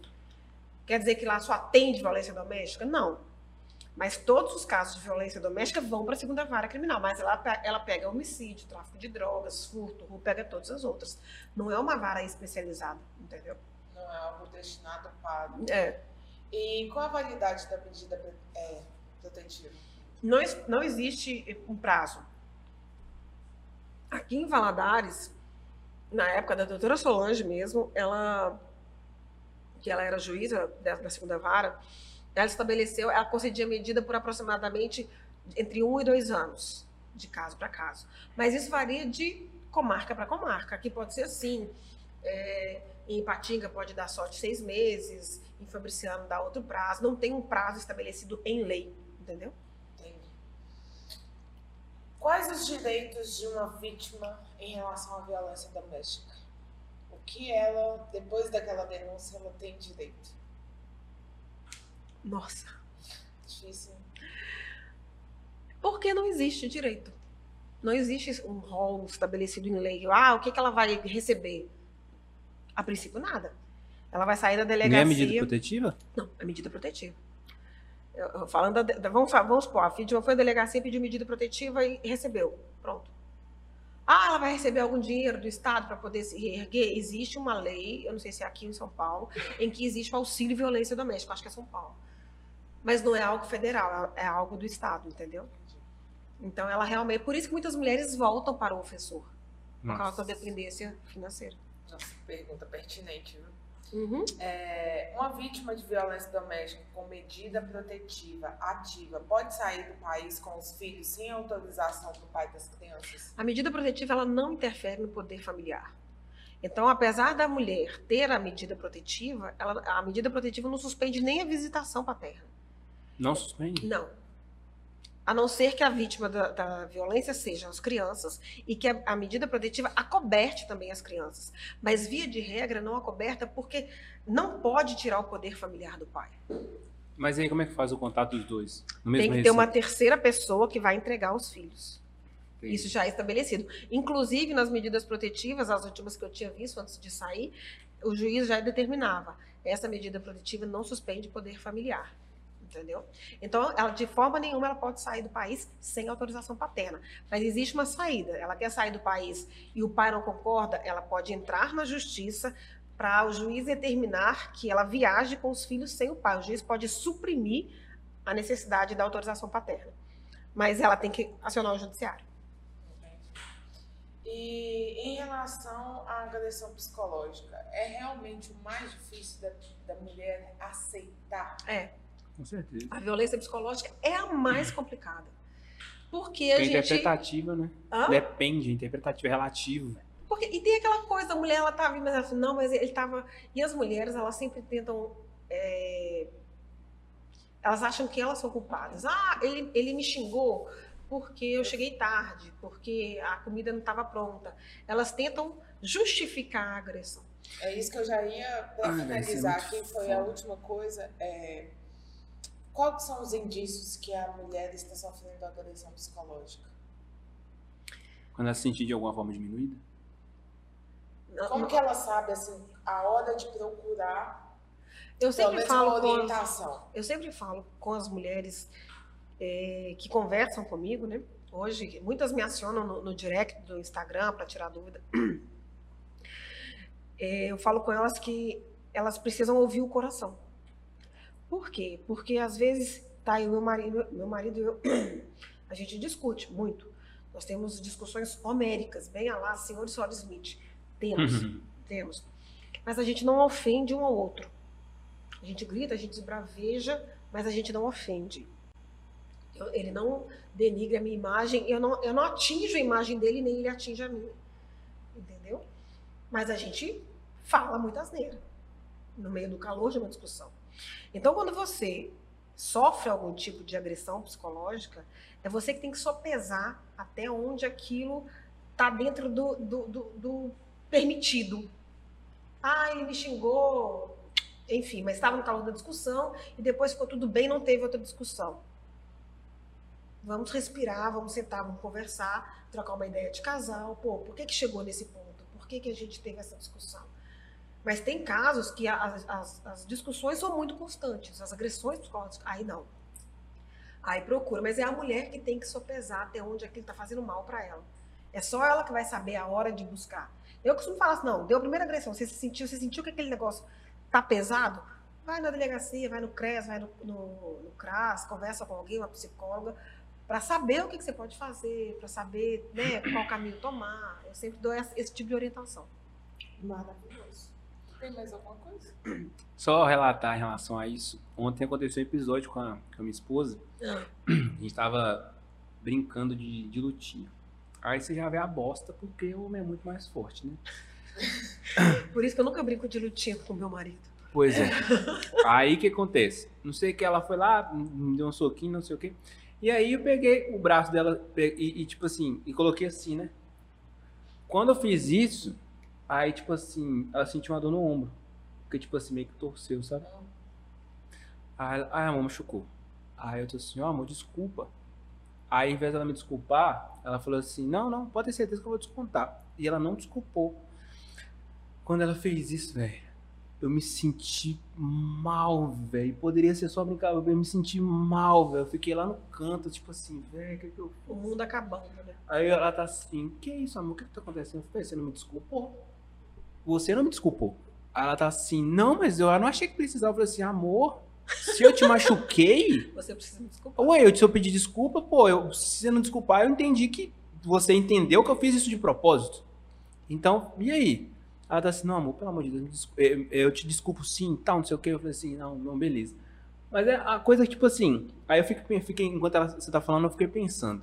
Isso aconteceu comigo, com minha uhum. esposa. Então, resolvi. Um momento lúdico, você estava É, brincando. tava tranquilo. Uhum. Agora, para poder mudar isso tudo Bastava uma, uma vírgula diferente. Ah. E aí eu tô preso. Justamente. É. Aí você é. ia passar a noite na cadeia, você ia dormir, você ia para audiência de custódia, se o juiz não gostar da tua cara, você ia ir lá pro cadeia. Então, assim, é, são, são, são, pequenas coisas. Igual no caso de vocês, vocês estavam no, no meio de uma brincadeira.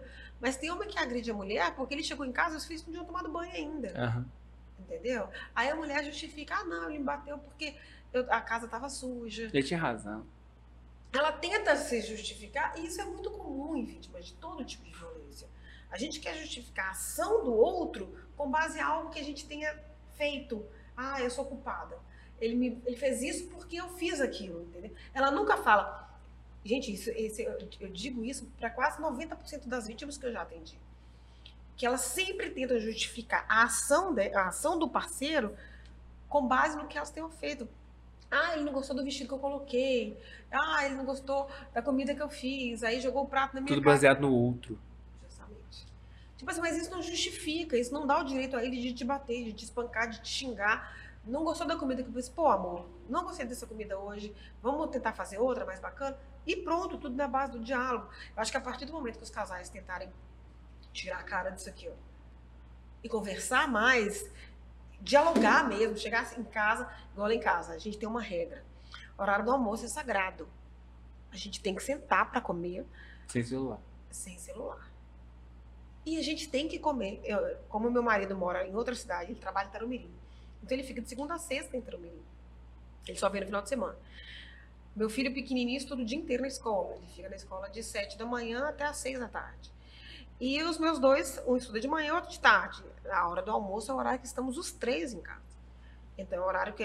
O meu adolescente, ele, é, ele é muito difícil. É porque ele é aquela fase, ah, quero ficar só no quarto, quero conversar com os meus amigos. Tá? Mas eu. Aquela questão de participar da vida. Eu entro no quarto, eu cheiro, eu beijo, eu pergunto, e aí, meu filho, tá tudo bem? Eu fiscalizo o celular, eu vejo com quem que ele tá conversando. Eu jogo Roblox. Eu odeio jogar.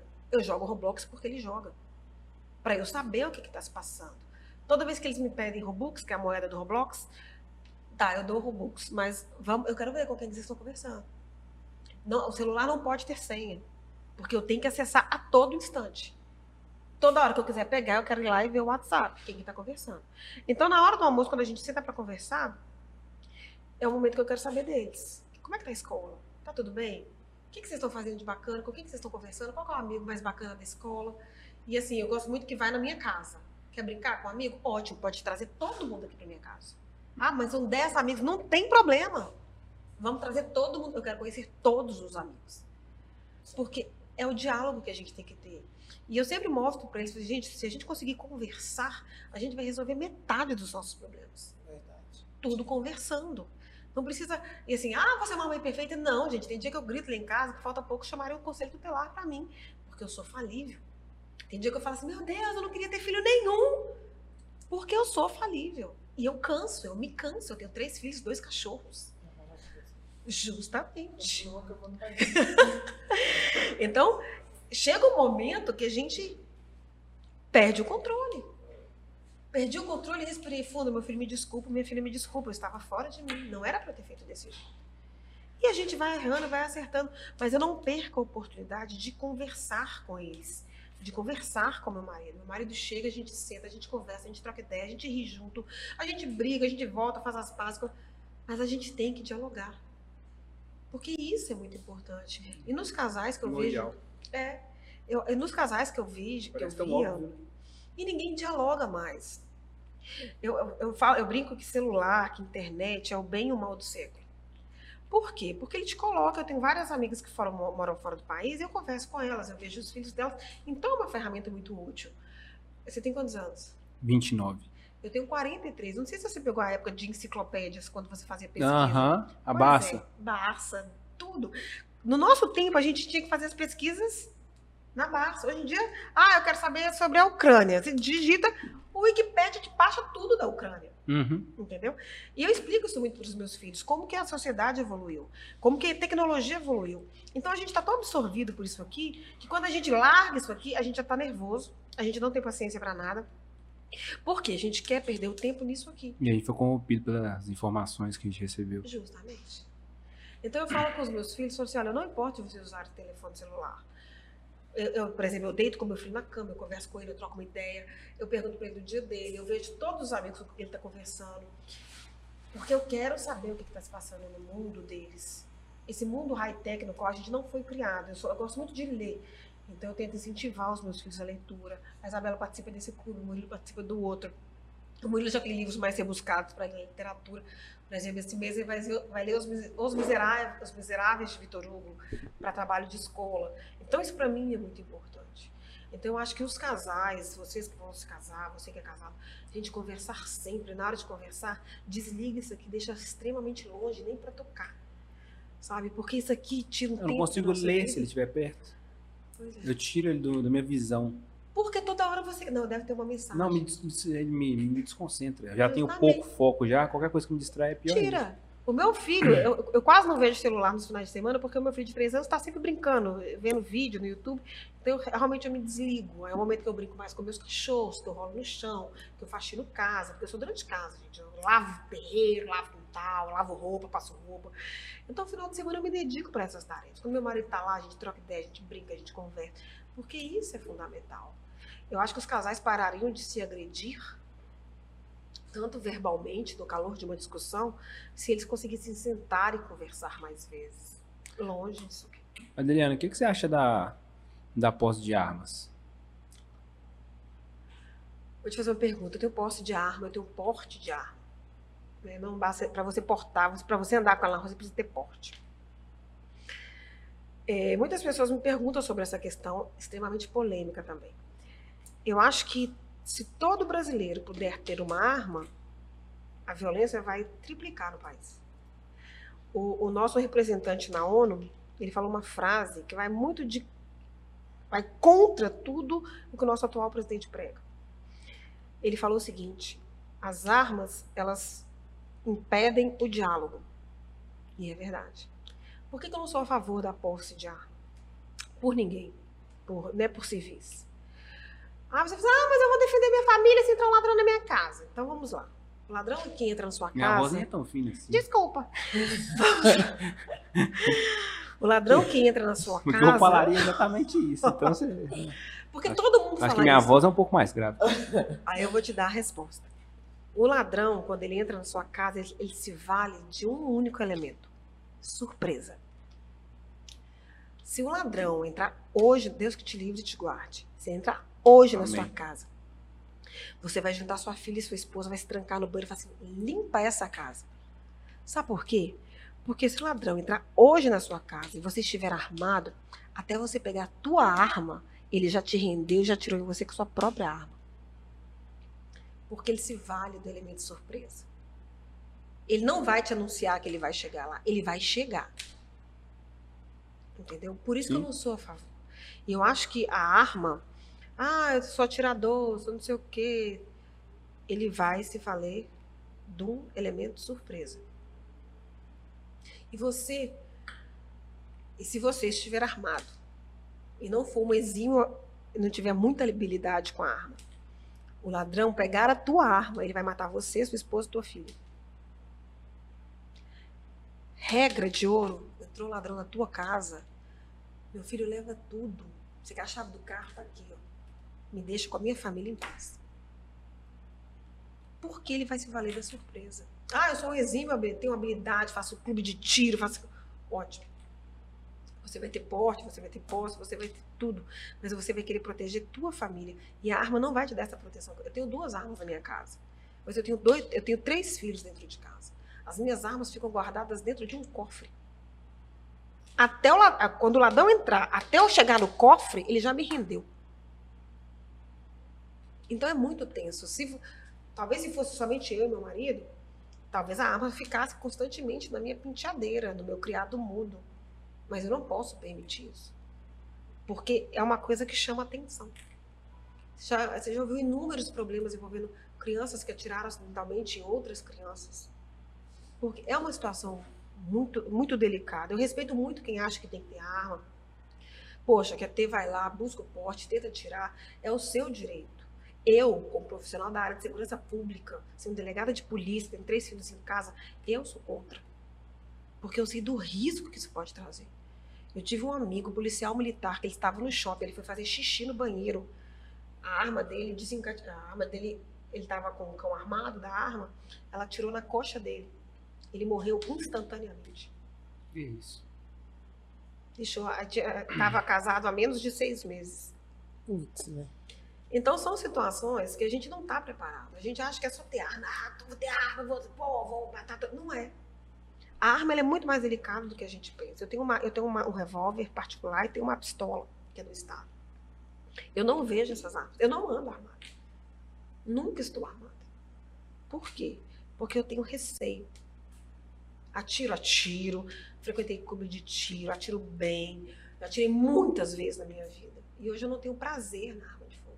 Porque eu não acho que ela me traz segurança. Teve um ator, acho que não é do tempo de vocês, Gerson Brenner, Brenner. Ele reagiu no assalto, ele ficou paraplégico. Agora eu lembrei.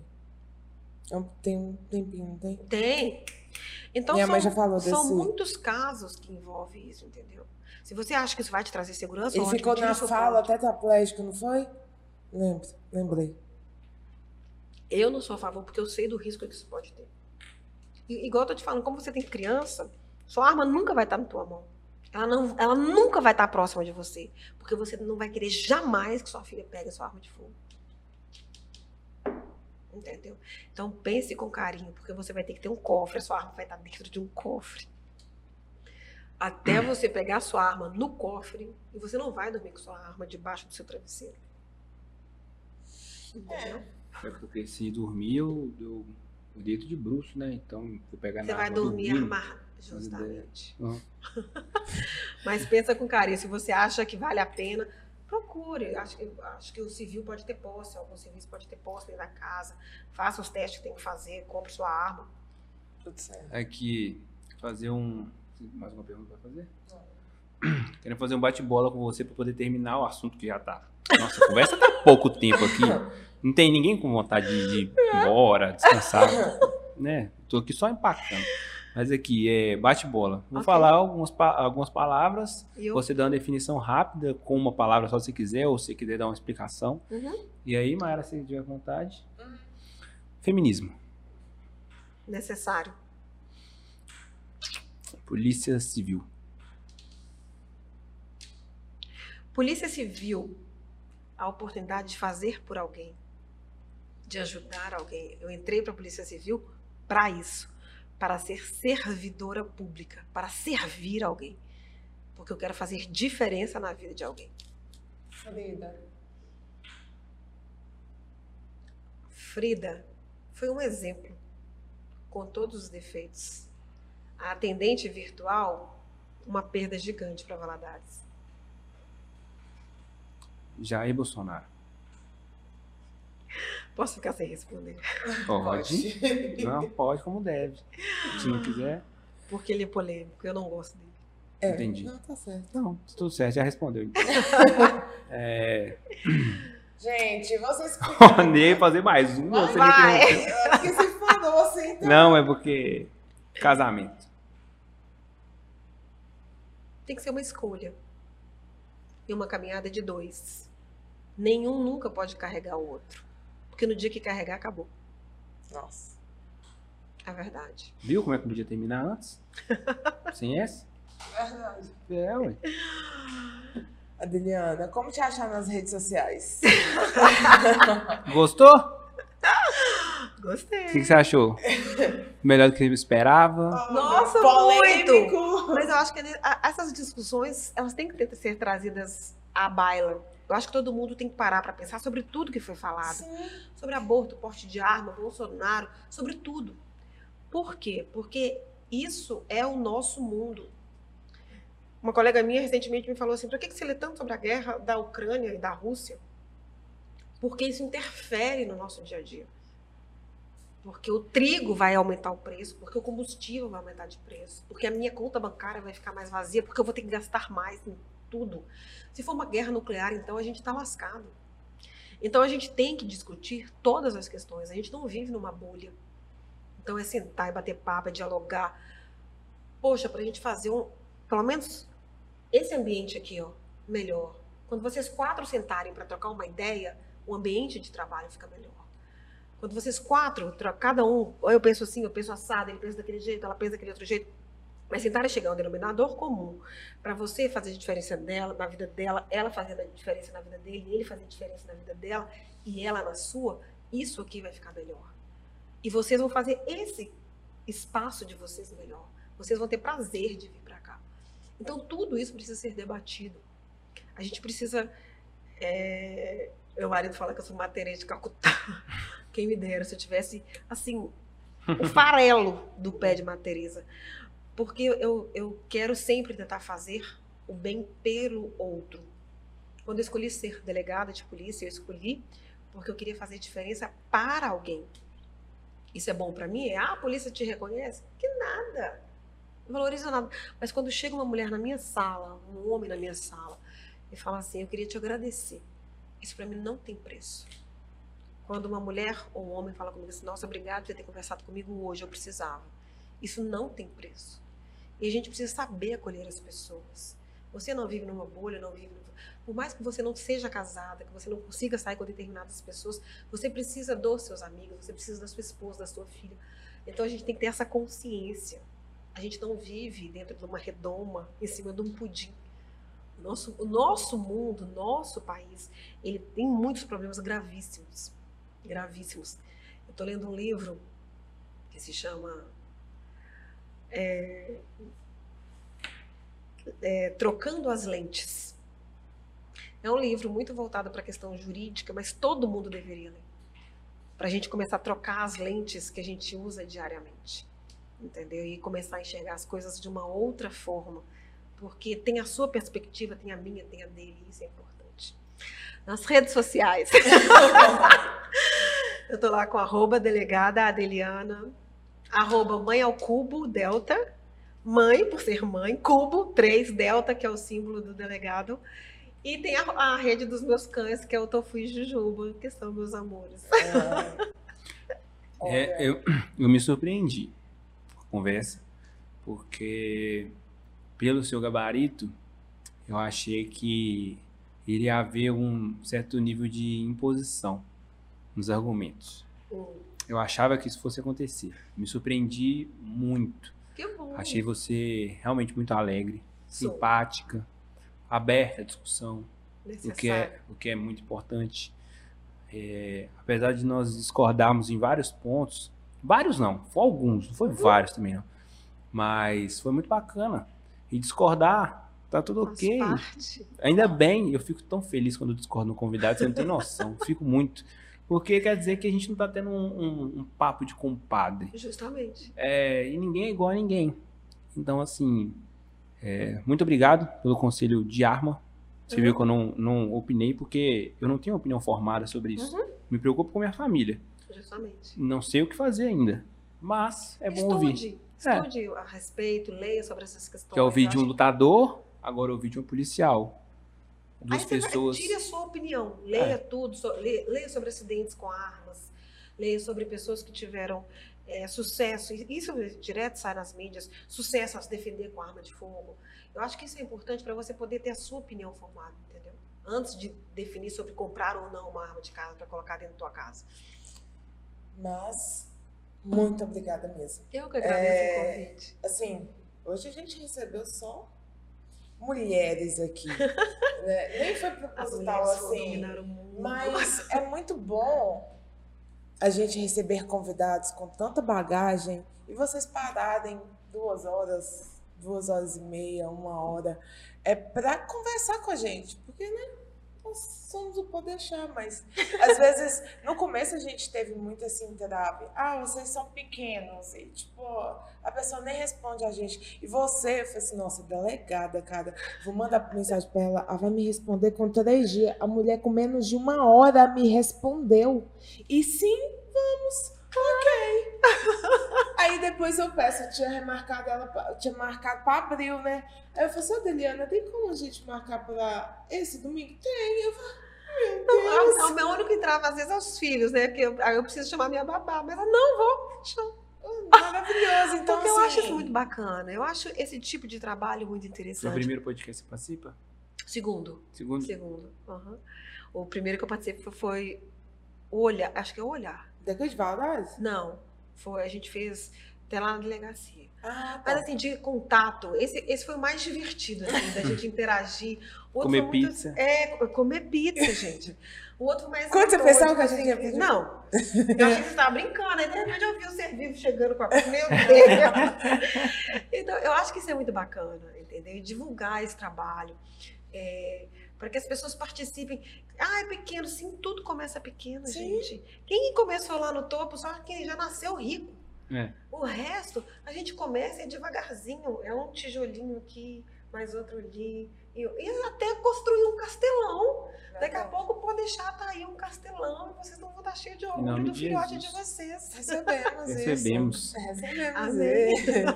E muito obrigada mesmo. Eu que agradeço, gente. Foi show demais. Agora, vocês que permaneceram até aqui, vocês que vieram pela Ateliana, se inscreva no canal. Não tô gaguejando. Mas, Não vai ser preso mais. Não porque tinha chance. Vou roubar um monte de preso. Fique à vontade. Então, gente, vocês que vieram pela Adeliana e curtiram esse papo de 2 horas e 40 minutos, mais ou menos, ah, se inscreva no canal. Até o recorde foi muito ainda? Foi, foi o nosso recorde, né? Não, antes era 12, 10. Não, então, assim, você viu que tem conteúdo, não tem como negar. E aqui tem muitas questões que a gente tem que parar, pensar, analisar, tirar conclusões, estudar, ver o que a gente pode pegar de informação, principalmente você, mulher, em relação à violência doméstica. Se você esteja passando por alguma situação, procure orientação com a delegacia mais perto da sua casa. É, tente se informar em relação a isso, porque violência psicológica, ela também é crime, tá? Não se cale de forma alguma. Isso. E muito obrigada pela atenção de vocês e até o próximo Até o próximo Pode Deixar, próximo episódio. Grande abraço, fique com Deus. Tchau, tchau.